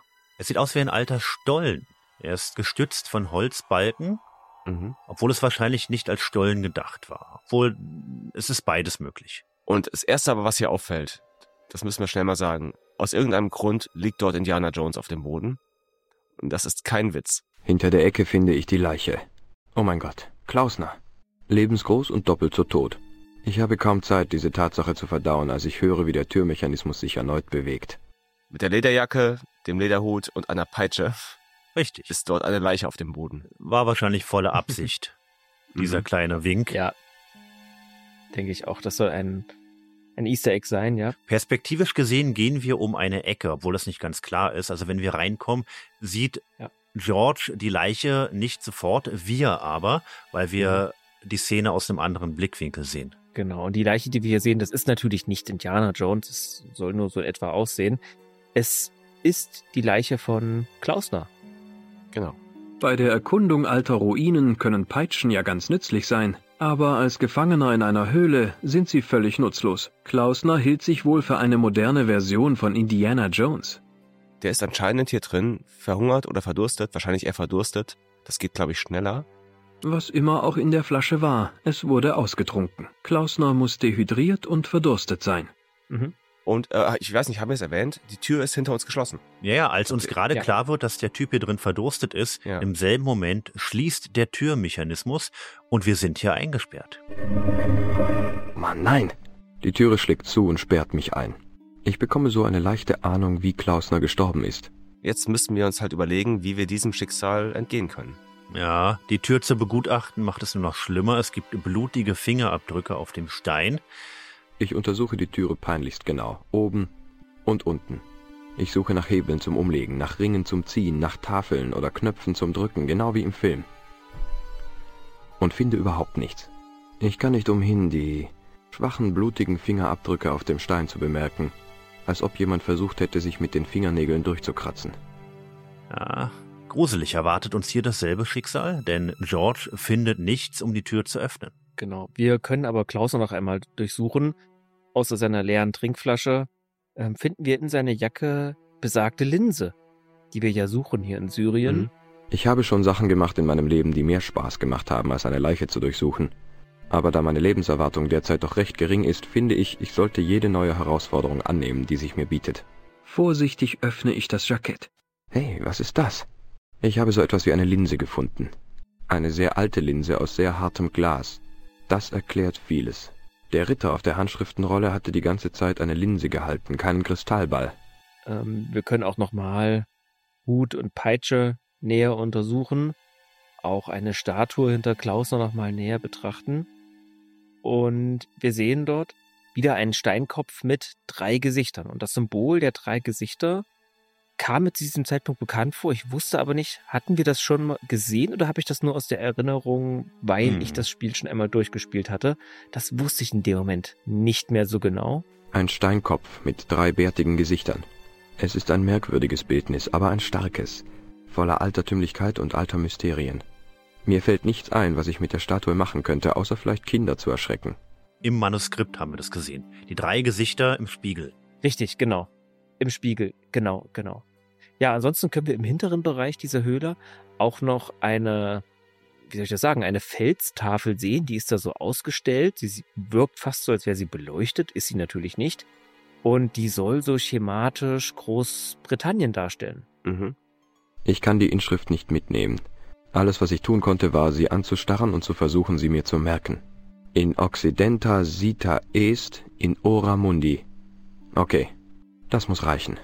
Ja, der Rand der Welt. Äh, das wurde eben schon mal erwähnt in der Villa in Spanien. Der Rand der Welt, wo anscheinend der verlorene sechste Tempelritter verschwunden hin ist. Und das ist halt nun mal auch umgangssprachlich ein Begriff für Großbritannien. Ah, ist das so, ja? Hm, tja. Und ich saß dann hier fest. Ich habe mir die Tafel tausendmal angesehen. Ich habe die hässliche Statue mit den drei Gesichtern tausendmal angeklickt, habe mir eine Lösungshilfe äh, bei YouTube angesehen. Die Ingame-Lösungshilfe führte auch nicht weiter, bis ich dann mal auf die Idee gekommen bin, die dreigesichtige Statue mit der rechten Maustaste anzuklicken. Das war die Lösung, das war der Trigger, um die Tür zu öffnen, indirekt.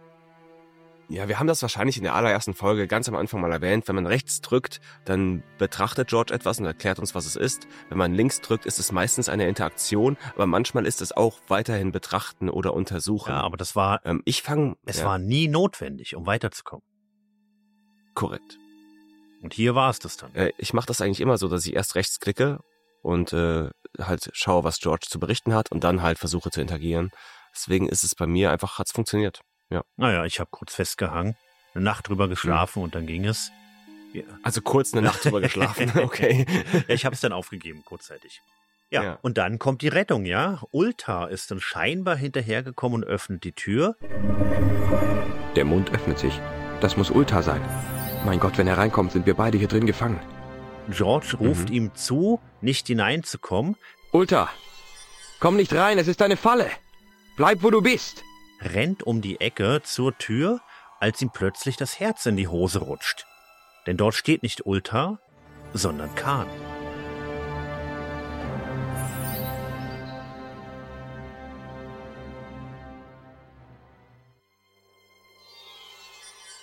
Und zwar nicht einfach nur so, sondern Khan scheint die Person zu sein, die uns beobachtet hat. Denn Khan ist bewaffnet mit einer Pistole und er macht hier auch sofort das Kräfteverhältnis deutlich und betont mehrfach, dass er ein ausgezeichneter Schütze ist und dass wir hier eigentlich gar nicht erst versuchen sollten, irgendwie Mätzchen mit ihm zu spielen, zu betreiben. Und im Grunde scheint hier unser letztes Stündlein geschlagen zu haben. Wie? Hallo, Mr. Stobbart. Wir treffen uns aber auch immer an den ungewöhnlichsten Orten. Bitte machen Sie keine hastigen Bewegungen. Ich habe nicht den Wunsch, Sie zu verstümmeln. Sagten Sie verstümmeln? Genau. Tote erzählen mir ja nichts, wie Sie wissen. Und ich möchte doch alles erfahren, was Sie mir zu erzählen haben. Und wenn ich nicht plaudern möchte? Dann müsste ich Sie bedauernswerterweise töten. Aber seien Sie versichert, dass ich ein ausgezeichneter Schütze bin. Sie würden nicht leiden. Das ist gut. Glauben Sie mir, mir fällt wirklich ein Stein vom Herzen. Es ist etwas dunkel hier drin. Ich finde, wir sollten unsere Geschäfte lieber draußen abwickeln. Warum sollte ich mich zu einer noch leichteren Zielscheibe machen? Wenn ich auf Sie schieße, Mr. Stobbart, dann treffe ich Sie auch, selbst hier drinnen. Unglücklicherweise leidet dann meine Zielgenauigkeit. Das könnte den Unterschied ausmachen zwischen einem Treffer ins Bein oder in den Unterleib. Puh, ist das plötzlich heiß hier drin. Keine plötzlichen Bewegungen, Mr. Stobbart. Er ist wahrscheinlich noch so freundlich und lässt uns aus der Höhle hinaus.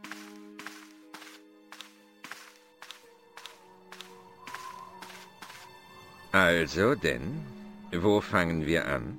Mit dem Versuch, gute Freunde zu werden und alle Waffen wegzupacken. Klausner, wissen Sie, wo er ist? Ja, er ist tot. Liegt direkt um die Ecke in der Höhle. Wollen Sie nachschauen? Ich glaube Ihnen das einfach.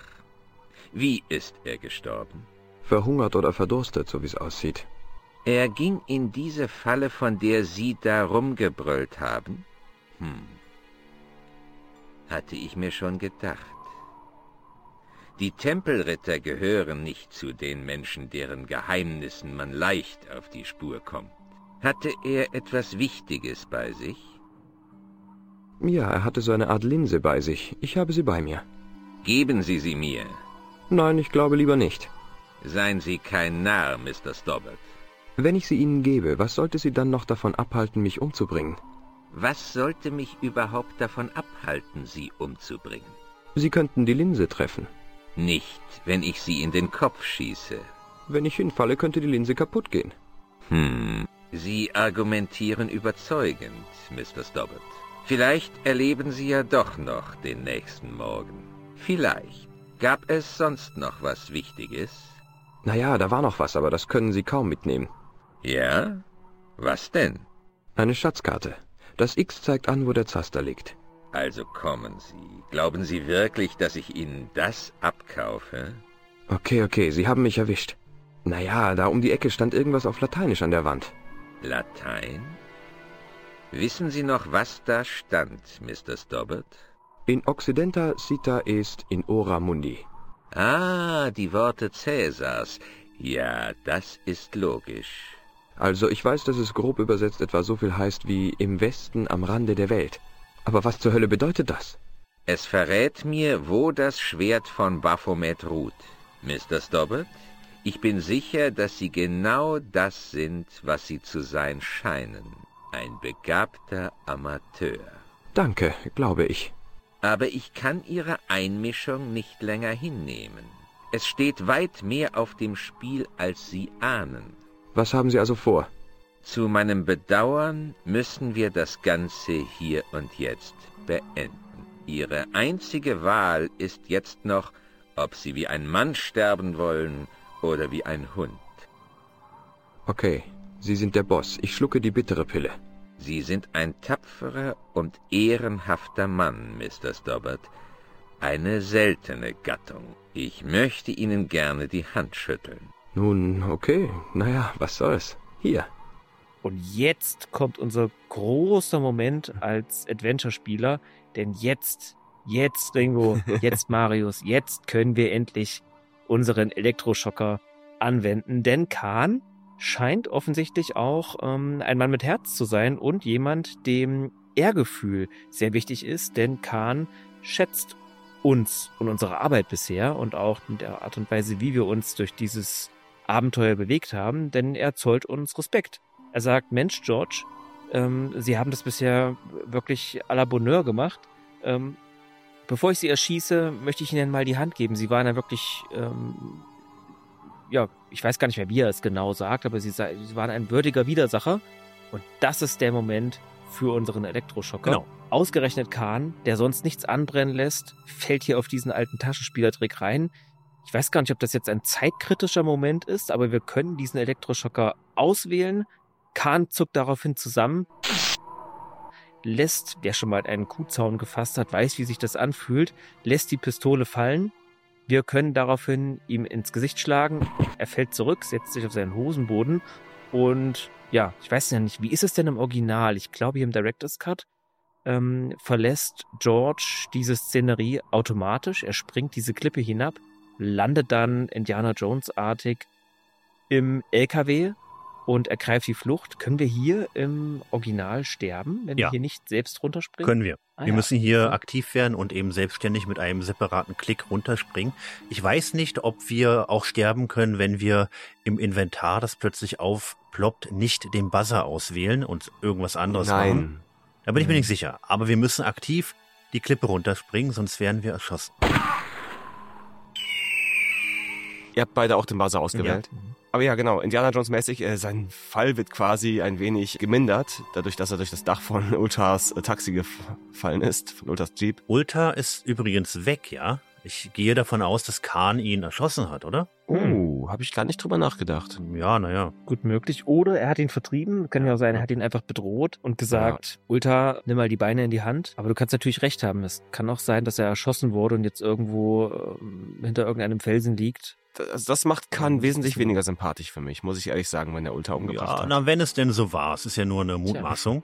Ja, aber wir wissen ja, dass Khan nichts anbrennen lässt eigentlich. Ähm, und dass es ihm bisher ja auch nicht davor zurückgeschreckt hat, Menschen ja, zu töten. Bösewichte. Aber gut, ja. ja. Und dann landen wir, wie so oft, wieder in Paris bei Nico im Apartment zur Nachbesprechung.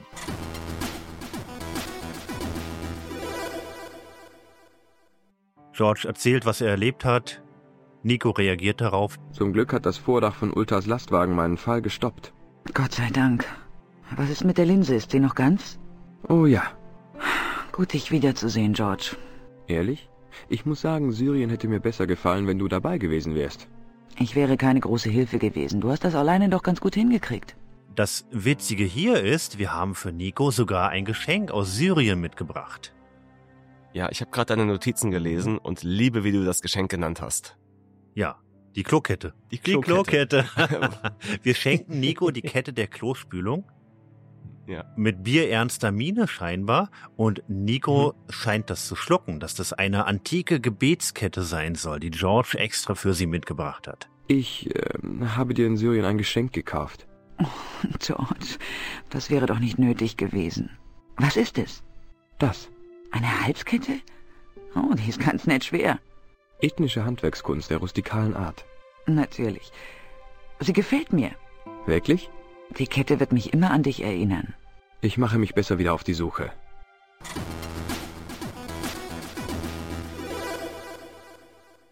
Und nun mit dem Kelch und mit der Linse bewaffnet begeben wir uns wieder zur Kathedrale in Montfaucon, diesem berühmten Hinrichtungsplatz, wo sehr viele Tempelritter ihr Leben verloren haben.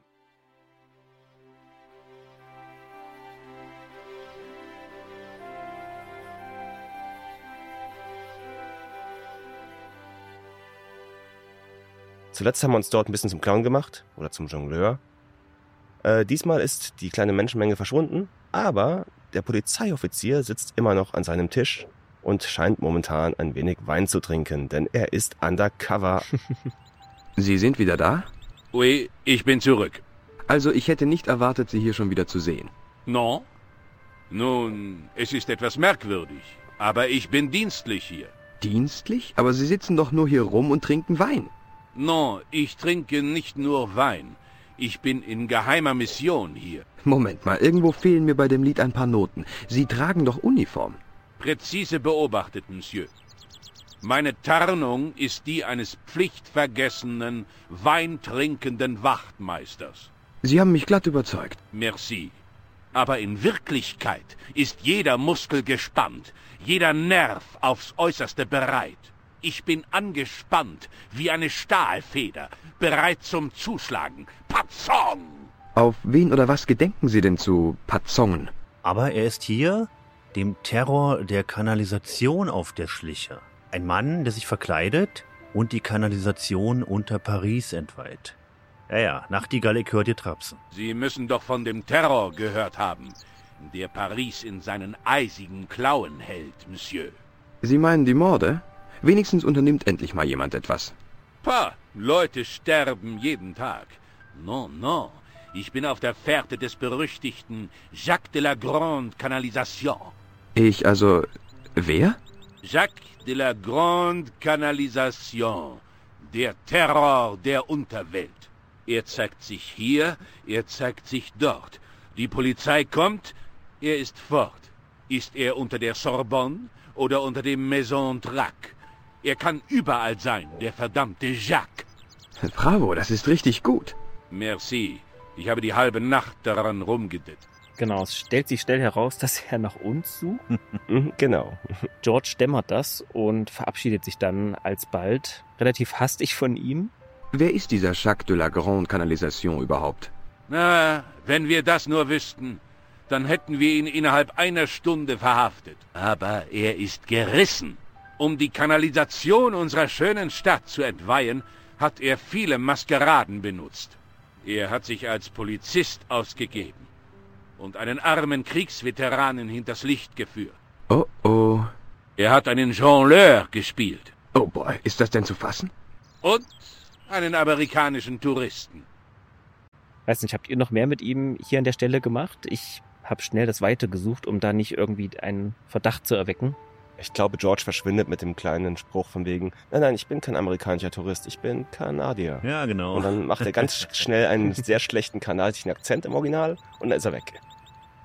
Wo stammen Sie eigentlich her, Monsieur? Kanadier. Also, war nett, ich muss los. Tschüss dann.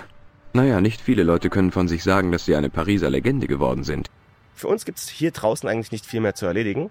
Wir können jetzt zum zweiten Mal nochmal die Kathedrale selbst betreten. Ja.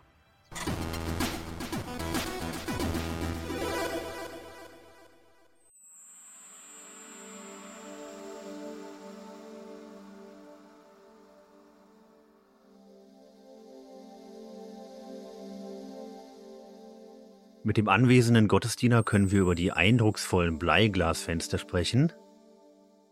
Ähm, entschuldigt, Pater. Pardon?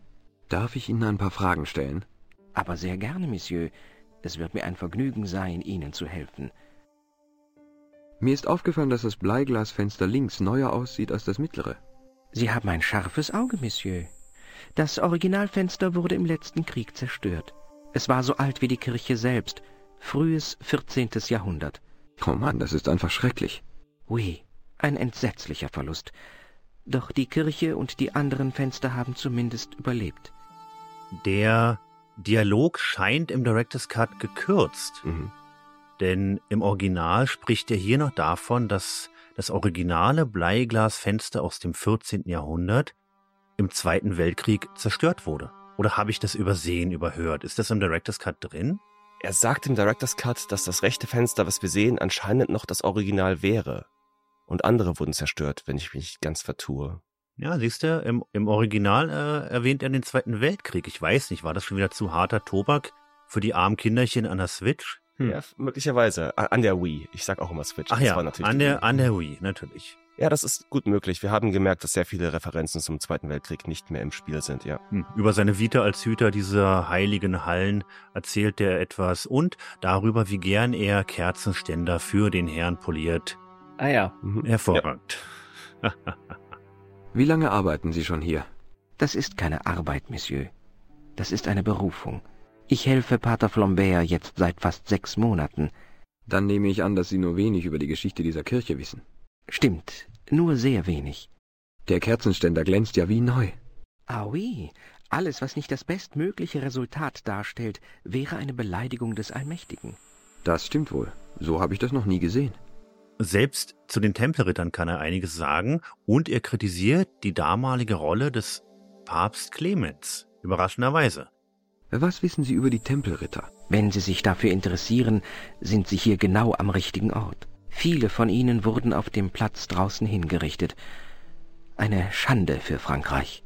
Aber der Papst stand doch voll dahinter. Clemens V. war ein Mann des Mammons, kein Mann Gottes. Das ist aber ein ziemlich kesser Spruch für einen Priester. Finden Sie? Es lässt sich nur so schwer feststellen, was wirklich passiert ist. Das war vor so langer Zeit. Die Kirche kritisiert die Kirche. Wenn man ihm versucht, jeden Inventargegenstand zu zeigen, beim Kelch, beim Kommunionkelch aus Spanien, da kommen wir ein wenig weiter, denn er bemerkt, dass der doch ein wenig abgenutzt ist und er würde ihn gerne polieren. Also lassen wir ihn. genau. Was halten Sie von diesem Kelch? Der sieht aber sehr alt aus. Etwa so alt wie diese Kirche, würde ich sagen. Da scheint etwas eingraviert zu sein. Wirklich? Was steht denn da?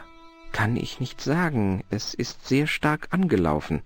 Wenn Sie gestatten, könnte ich versuchen, den Kelch etwas zu polieren. Ich verspreche, ich bin ganz vorsichtig. Das wäre zu liebenswürdig von Ihnen. Es wird nicht lange dauern. Schauen Sie sich so lange ruhig etwas um. Okay, danke. Und er poliert unseren Kelch auf Hochglanz. Das dauert ein bisschen und wir haben Zeit, den Raum weiter zu untersuchen. Richtig. Habt ihr ihn geschockt? Ich, das geht nicht mehr, sagt Khan.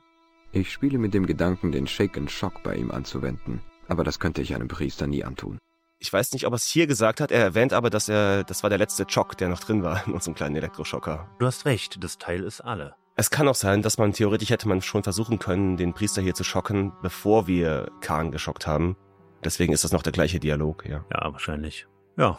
Aber hier ist jetzt der einzige Interaktionspunkt die Statue des Ritters. Die Statue eines Ritters, der einen Stab und eine Schriftrolle hält. Wenn die Statue irgendwelche Geheimnisse hat, sind sie aber gut versteckt. Genau, ein belesener Ritter anscheinend wegen der Schriftrolle, was natürlich direkt wieder einen kleinen Link zu Spanien macht. Eine Schriftrolle ist ein Symbol der Gelehrsamkeit, das weiß ich. Ein gelehrter Ritter, das erinnert mich an etwas.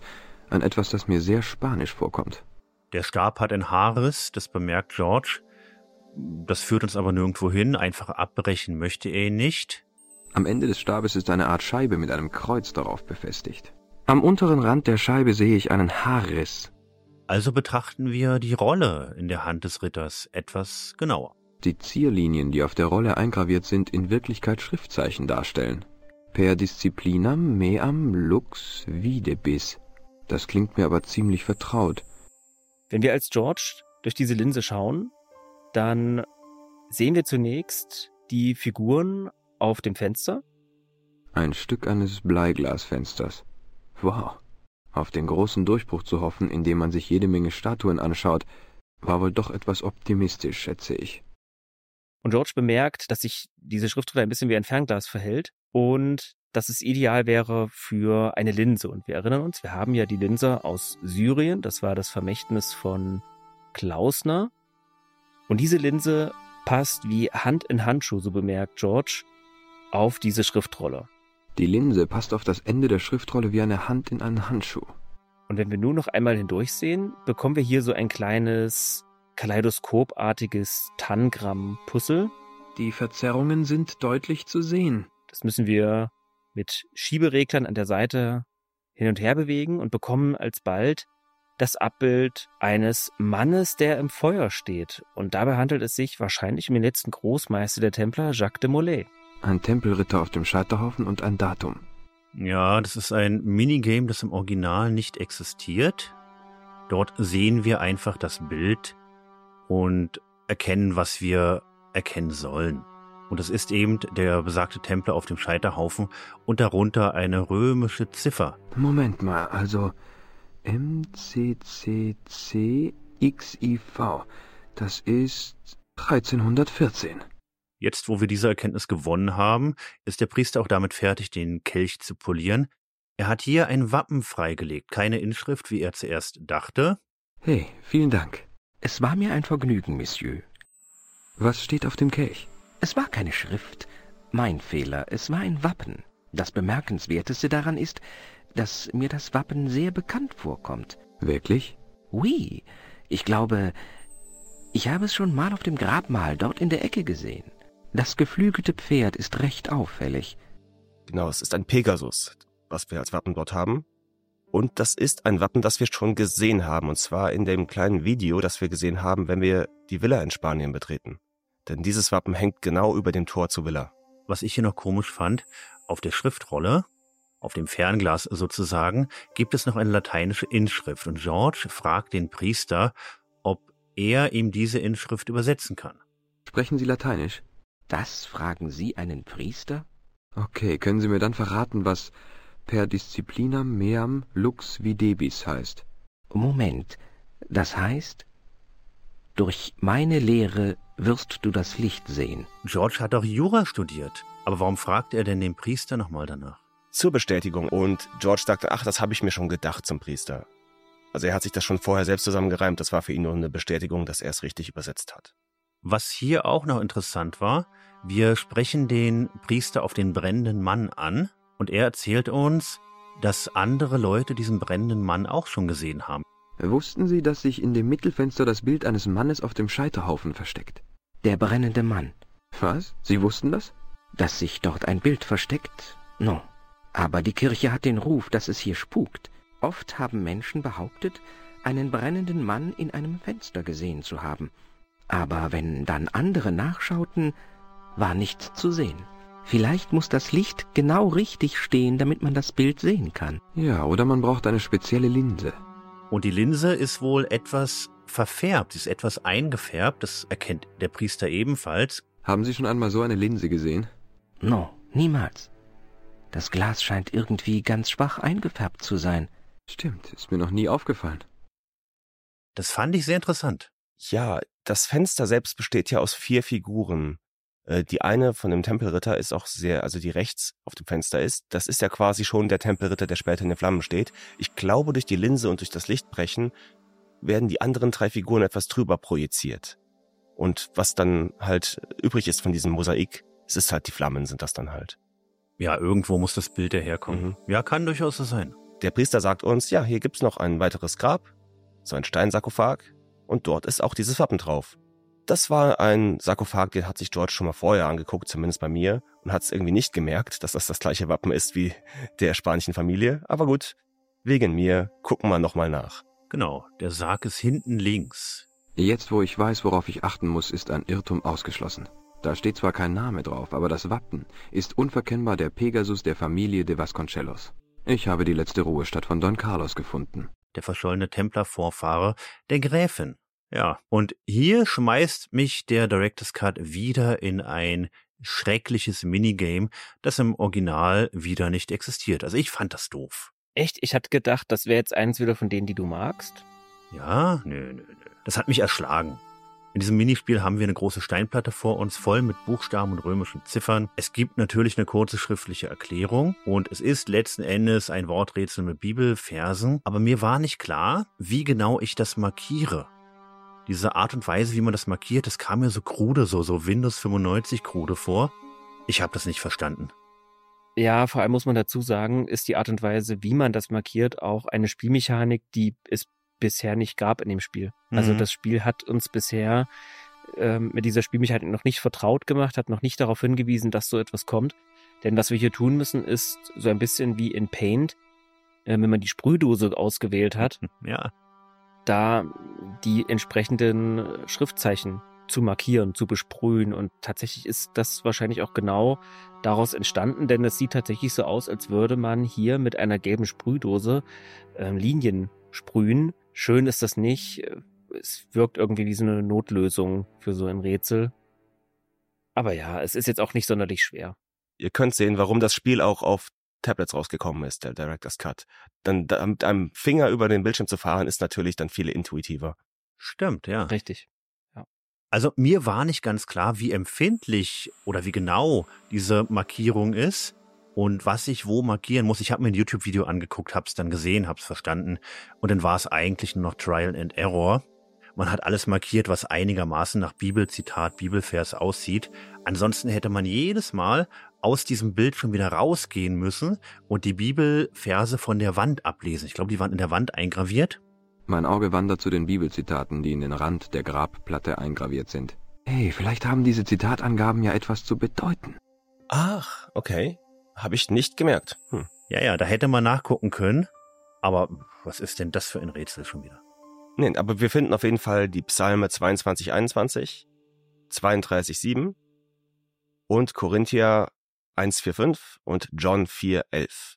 Das sind die vier Verse, die wir finden müssen. Johannes, Mensch, bist du amerikanischer Baptist. Johannes, du Täufer. Ich habe doch auf Englisch gespielt. steht das im Deutschen tatsächlich dann Johannes da? Haben die denn das alles geändert, die Grafik? Nee, da steht Joani oder sowas, glaube ich. Okay.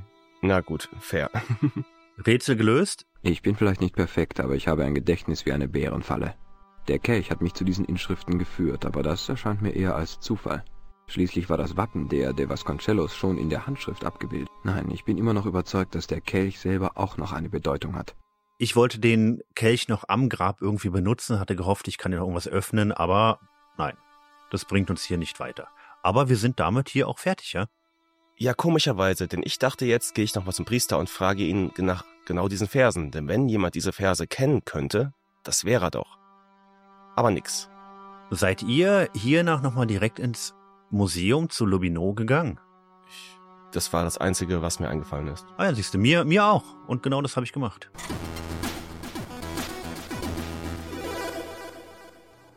Und Lobino ist hier wie immer ein Quell an Wissen und kann uns einiges über unsere Entdeckung in Syrien erzählen. Zum einen über die Steintafel. Hi, André.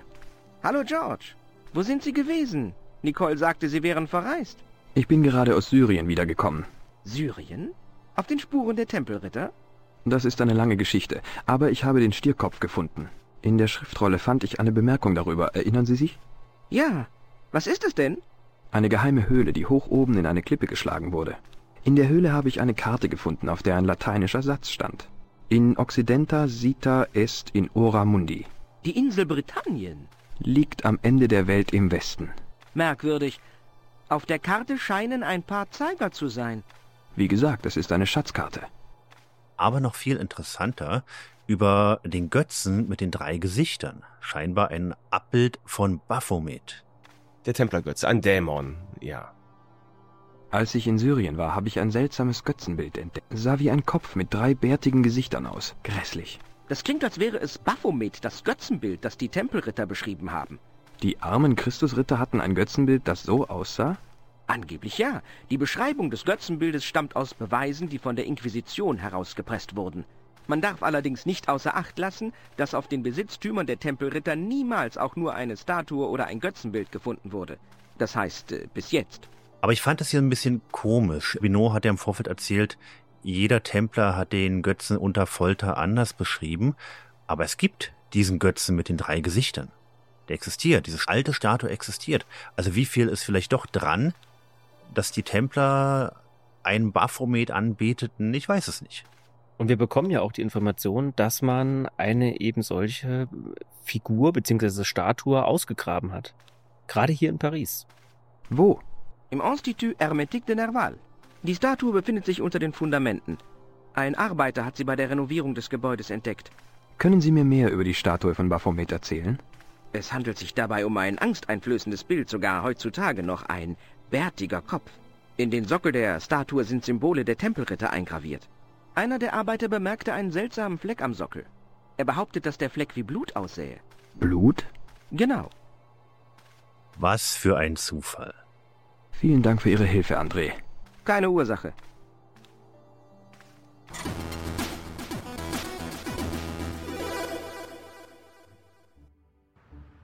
Wir bekommen einen neuen Hotspot auf der Karte, die Ausgrabungsstätte.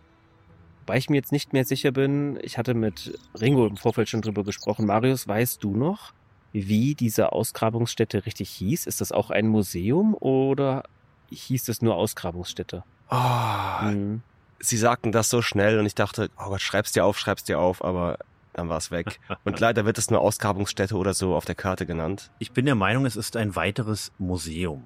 Irgendwie sowas war es oder eine Universität oder irgendwie sowas in die Richtung, ja. Institut habe ich mir irgendwie im Kopf gehabt ah, ja, ähm, als Name, aber ich bin mir nicht ganz sicher. Und hier muss ich sagen, ich habe an diesem Punkt meinen Zenit, meinen Baphomets Fluch Zenit erreicht. Denn bis hier habe ich damals das Originalspiel mhm. gespielt, aber nicht weiter. Ah, ich hoffe, du hast noch mit dem netten Herrn hier an dem Tor gesprochen. Beschreiben gleich mal die Umgebung. Hier steht so ein beleibter Mann. Dem Maler scheint das Streichen nicht besonders wichtig zu sein. Zumindest nicht so wichtig wie seine Zigarettenpause. Mit ihm kommen einige meiner Lieblingsdialogzeilen aus dem ganzen Spiel. Aber wir können ja noch mal ganz kurz die Örtlichkeit beschreiben, denn ich finde sie eigentlich ganz schön. Wir haben hier einen grünen, verschnörkelten Zaun, der ist ziemlich hoch, bestimmt drei Meter, vier Meter vielleicht sogar. Sehr verschnörkelt. Im Hintergrund ein großes Gebäude. Es ist sandfarben, Efeu rankt hoch. Wir haben große Fenster, ein großer Torbogen, wird von ebenfalls einem gusseisernen Tor geschlossen. Und davor sehen wir einen Handwerker, einen Maler. Es gibt da einen kleinen Container mit Schutt. Dieser Schutthaufen stammt wohl von der Ausgrabung, schätze ich.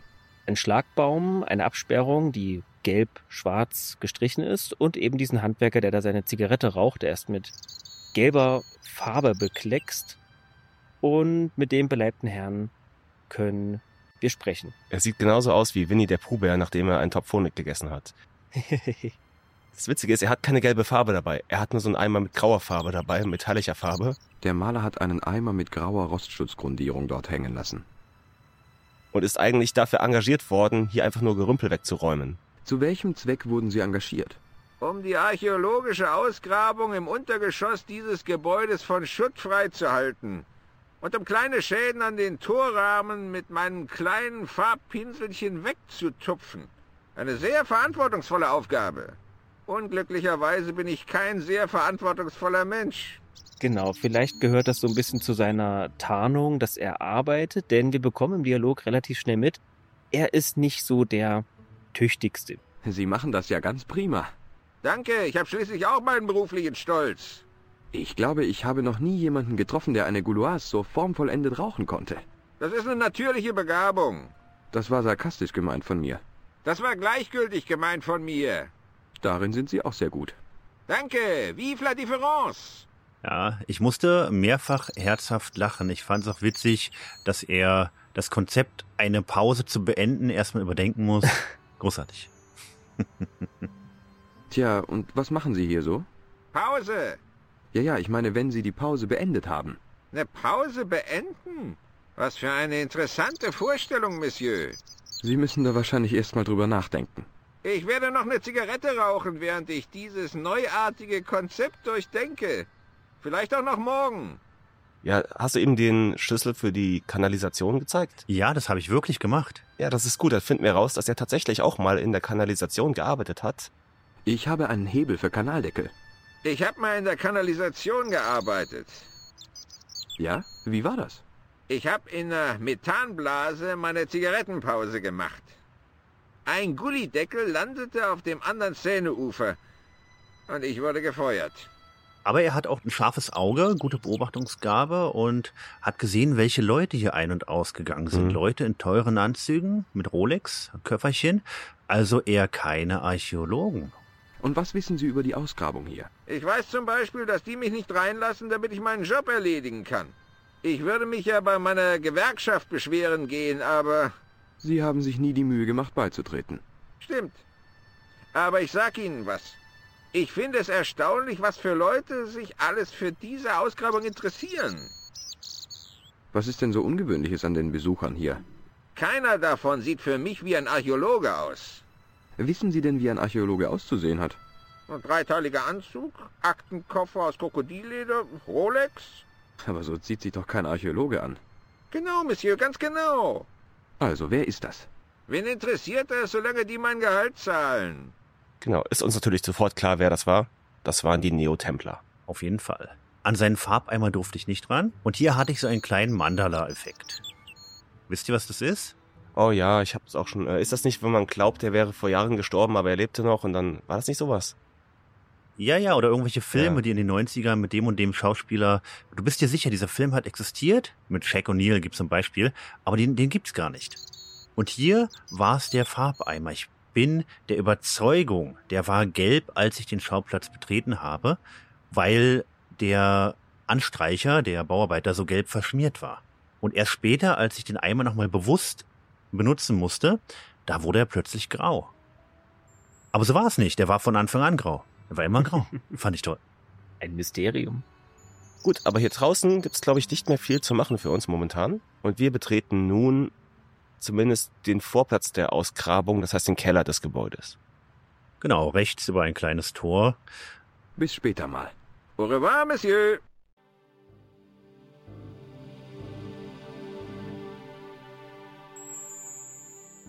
Der Keller ist schummrig beleuchtet. Wir haben graue, gemauerte Steinwände. Ein Holzgerüst, von den Bauarbeitern wahrscheinlich, steht in der Ecke. Damit wird eventuell Schutt von der Ausgrabung nach oben transportiert. Holzreste lehnen hier überall, Schaufeln und Schippen ebenfalls an die Wände gelehnt und eine Art kleine Lore mit Steinschutt darin, ebenfalls von der Ausgrabung.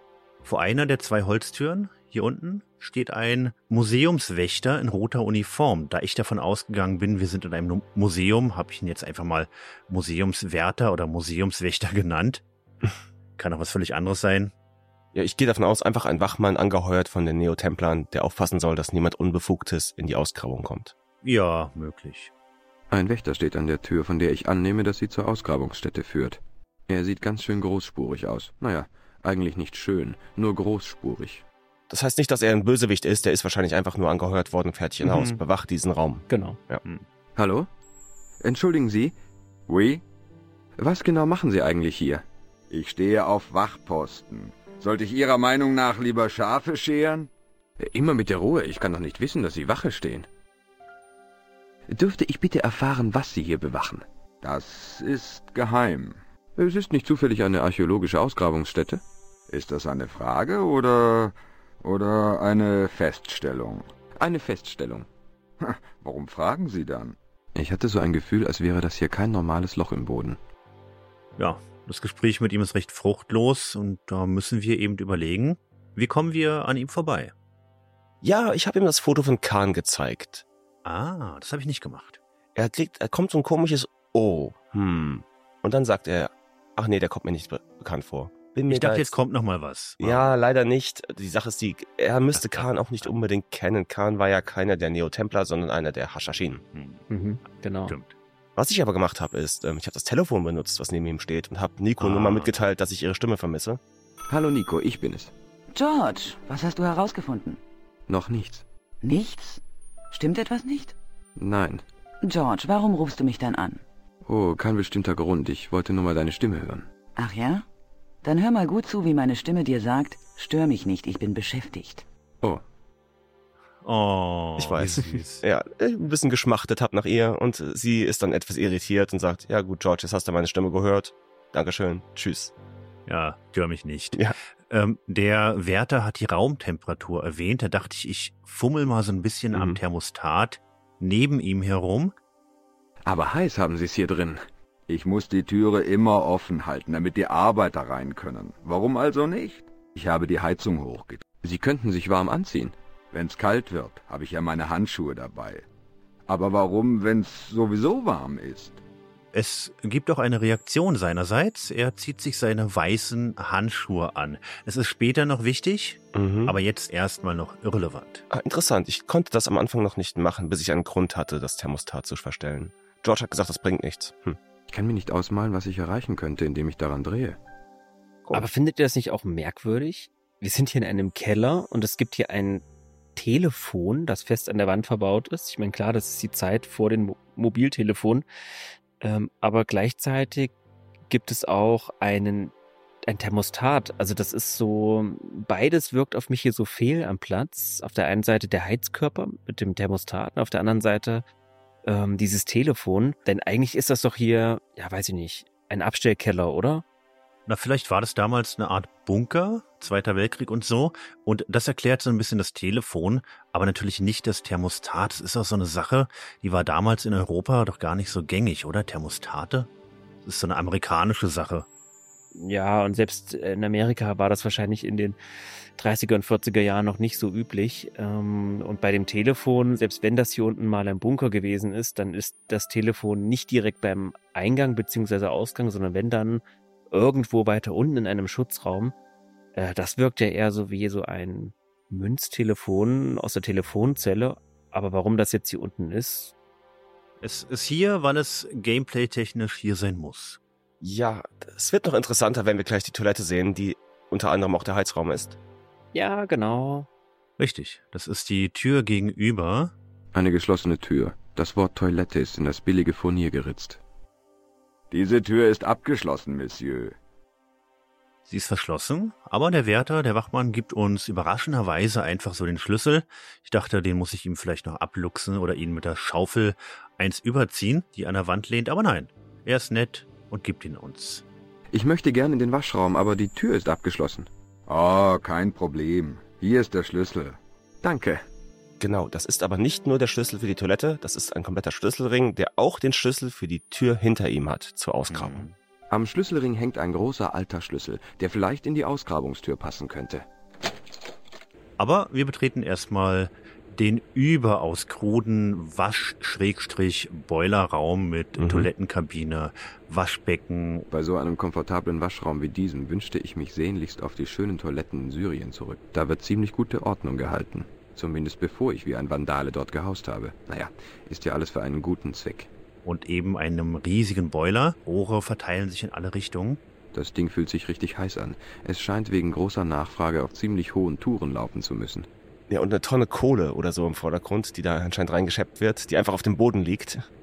Richtig. Ich war der Meinung, dass dieser Raum nicht Teil des Originalspiels ist, weil er wirklich so krude aussieht. Also auch die Wand-, Boden- und Deckentexturen Hm. haben nicht den Schick des vorherigen Raumes. Sie sind so detailarm, aber es ist Teil des Originalspiels. Also der Raum existiert im Original auch. Genau. Wir, wir haben ja eigentlich nur einen Puzzle in diesem Abschnitt und es geht darum, diesen Schlüssel, den wir bekommen haben, zu fälschen. Und dieser Raum ist integral natürlich dafür, denn hier sind wir genau. erstmal unter uns und uns kann keiner zusehen mit den Dingen, die wir machen. Und ja, wir haben ja noch ein paar Hilfsmittel, die wir finden können, um halt einen gefälschten Schlüssel anzufertigen. Genau. Wir haben linke Hand ein Waschbecken. Da läuft Wasser. Permanent, unentwegt, warum auch immer. George stört sich auch nicht so wirklich daran und er denkt auch gar nicht daran, das Wasser abzudrehen. Wir haben ein Stück Seife. Oh Mann, dreckige Seife. Wie schaffen die das bloß? Und auch einen Handbläser. An der Wand hängt ein automatischer Händetrockner. Das auch völlig fehlplatziert hier drinnen wirkt, denn wir erinnern uns, wir haben hinten ein uraltes Klo in so einem Holzverschlag. Wir haben im Vorfeld, ähm, wie Marius schon gesagt hat, eine halbe Tonne Kohlen liegen. Und dann haben wir hier plötzlich so ein elektronisches Gerät, ich weiß nicht, wie man das jetzt nennt, Handföhn. Hm. Das passt irgendwie gar nicht richtig hierher. Aber dieses Stück Seife eignet sich hervorragend, um einen Abdruck von dem Schlüssel herzustellen. Vielleicht kann ich ja einen Zweitschlüssel von dem hier herstellen. George presst diesen Schlüssel also in das Seifenstück, das schon ein bisschen aufgeweicht ist wahrscheinlich durch die Flüssigkeit. Der Schlüssel hinterlässt in der Seife einen deutlichen Abdruck. Und wir haben immer noch unser magisches weißes Pulver in der Tasche. Wir erinnern uns. Den Gips zu behalten war eine gute Idee. Den können wir da hineinstreuen. Mit dem Gips im Abdruck bin ich auf der richtigen Spur. Feuchten dann über dem Waschbecken unseren Gipsabdruck an. Aber nasser Gips allein macht noch keinen Abdruck. Und jetzt muss das Ganze nur noch getrocknet werden. Dafür eignet sich natürlich dieser Handföhn. Ich benutze den Trockner, um die Sache zu beschleunigen. Es funktioniert ganz wunderbar und wir bekommen auch unseren neuen, zugegebenermaßen nicht ganz stabilen Gipsschlüssel sogleich aus der Seifenform. Naja, es hat eine Zeit gedauert, aber dafür habe ich jetzt auch einen völlig unecht aussehenden Gipsschlüssel fabriziert. Viel zu zerbrechlich, um ihn in einem Schloss umzudrehen. Ich muss ihn gegen den echten austauschen. Der sieht natürlich jetzt noch gar nicht wirklich aus wie ein Schlüssel. Das weiß und bröckelt auch ein bisschen. Wir müssen den also noch ein bisschen nachbearbeiten. Aber das scheint schon mal der richtige Weg in die richtige Richtung zu sein. Das Problem ist, er sieht nach Gips aus und nicht nach Metall. Aber andererseits hat diese Gipsstatue in Syrien ja auch nicht wie Stein ausgesehen, bis ich sie ein wenig künstlerisch nachbearbeitet habe. Vielleicht könnte man den Schlüssel ähnlich verschönern. Ich habe versucht, das mit dem Taschentuch sofort zu machen, denn genau das haben wir ja gemacht, als wir in Syrien mhm. waren und diese kleine Statue halt etwas ähm, antiker aussehen zu lassen. Mhm, genau, bringt uns nicht wirklich weiter. Aber wir wissen, wo Farbe ist. Mhm. Oben beim Anstreicher. Hey, Monsieur, hauen Sie nicht mit meinen Schlüsseln ab.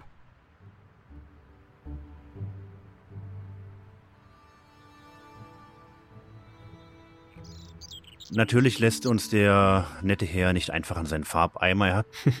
hey, Monsieur, Finger weg von meinem Farbeimer. Okay. Das will ich aber auch gemeint haben. Einfach an fremder Leute Farbeimer rumzufummeln. Puh. Ja, also müssen wir ihn ablenken.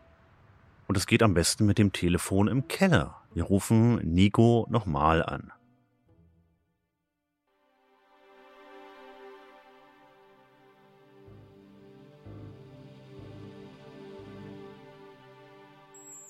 Genau, wir bitten Sie darum, einmal Kontakt mit diesem Handwerker aufzunehmen.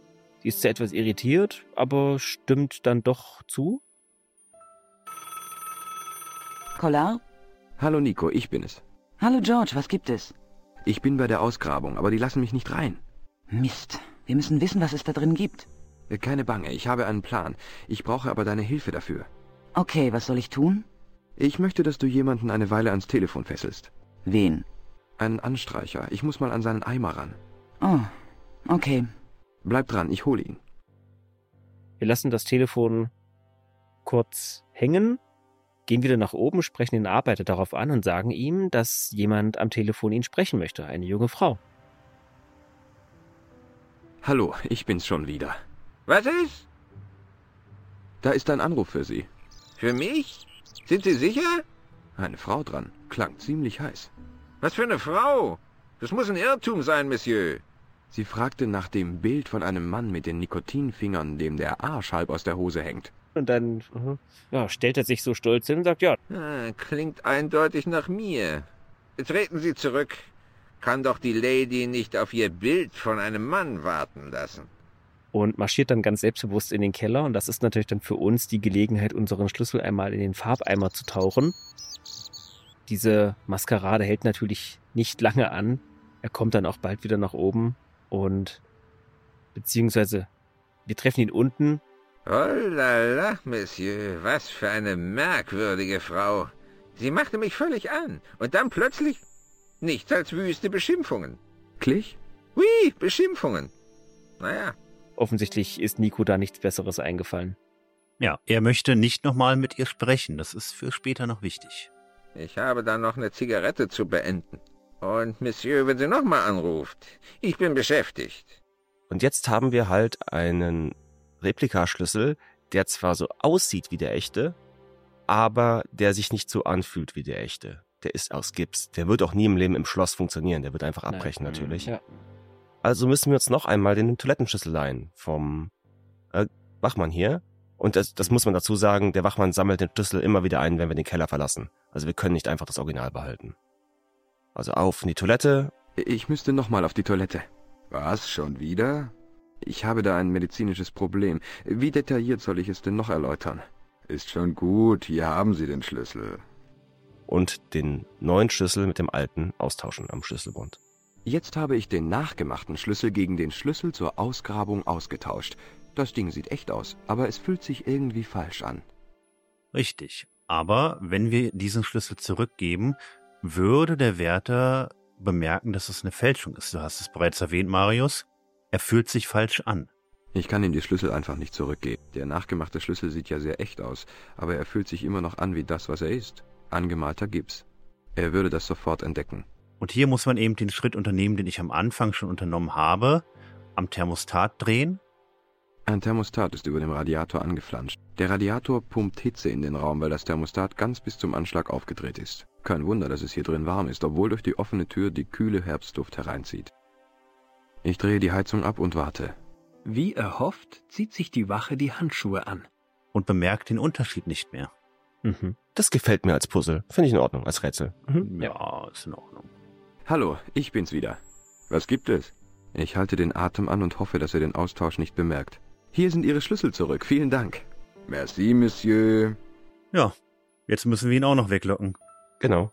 Hm. Ja, hier hilft Nico nochmal weiter. Wir instruieren sie in direkter Hörweite des Wärters, dasselbe nochmal zu tun. also nochmal anzurufen, nochmal nach dem Anstreicher zu fragen. Hi Nico, ich bin's schon wieder. Hab ich mir gedacht. Was willst du diesmal? Was hast du zu dem Maler gesagt? Das wiederhole ich lieber nicht, George. Hör mal, ich muss einen Wachposten aus dem Weg haben. Könntest du anrufen und ihn bitten, dir nochmal den Maler zu geben? Okay, ich rufe gleich zurück. Das Telefon klingelt und der Wärter geht ran. Also George geht dann auch nach oben und schaut sich das ganze Debakel von der Straße aus an. Denn der Wachmann kommt nach oben und bittet halt den Anstreicher, wieder in den Keller zu kommen ans Telefon, denn diese Frau mit der sexy Stimme ruft an. Von hier aus kann ich in aller Ruhe zusehen, wie sich die Dinge entwickeln. Hey, du. Telefon für dich. Was? Wer ist dran? Woher soll ich das wissen? Wer bin ich denn, dein Sekretär oder was? Es ist nicht zufällig eine Maus, oder? Doch, ist eine Frau. Gehst du dran oder nicht? Sie hat eine warme, sinnliche Stimme wie geschmolzene Schokolade? Ja, ja. Sie hat eine wirklich sexy Stimme. Jetzt beweg dich schon. Ich rede nicht mit ihr. Ah, das sehe ich. Du verschwendest ja lieber deine Zeit, indem du mit mir redest. Oh, du verstehst mich nicht. Ich will nicht mit ihr reden. Du willst nicht? Willst nicht? Ich vergeude hier meine kostbare Zeit und du... Das ist doch lachhaft. Deine Zeit und kostbar. Du stehst den ganzen Tag nur rum. Ich habe einen extrem verantwortungsvollen Job hier. Ha, komm mir nicht mit, ha, du elefantöser Dumbatz, mein Job ist wichtig. Unmöglich. In dem Fall hätten die ja wohl jemand Kompetenten engagiert. Was soll das heißen? Stattdessen haben sie einen abgewrackten Mietbullen wie dich dahingestellt. Nur Epauletten, aber kein Hirn. Oh, du, du Verfluchter! Das sieht so aus, als ginge es noch eine ganze Weile so weiter. Die Gelegenheit ist einfach zu günstig, als dass ich sie ungenutzt verstreichen lassen dürfte. Genau. Wir nutzen in der Zeit die Gunst der Stunde und gehen wieder nach unten mit dem geklauten Schlüssel und verschaffen uns Zutritt zur Ausgrabungsstätte.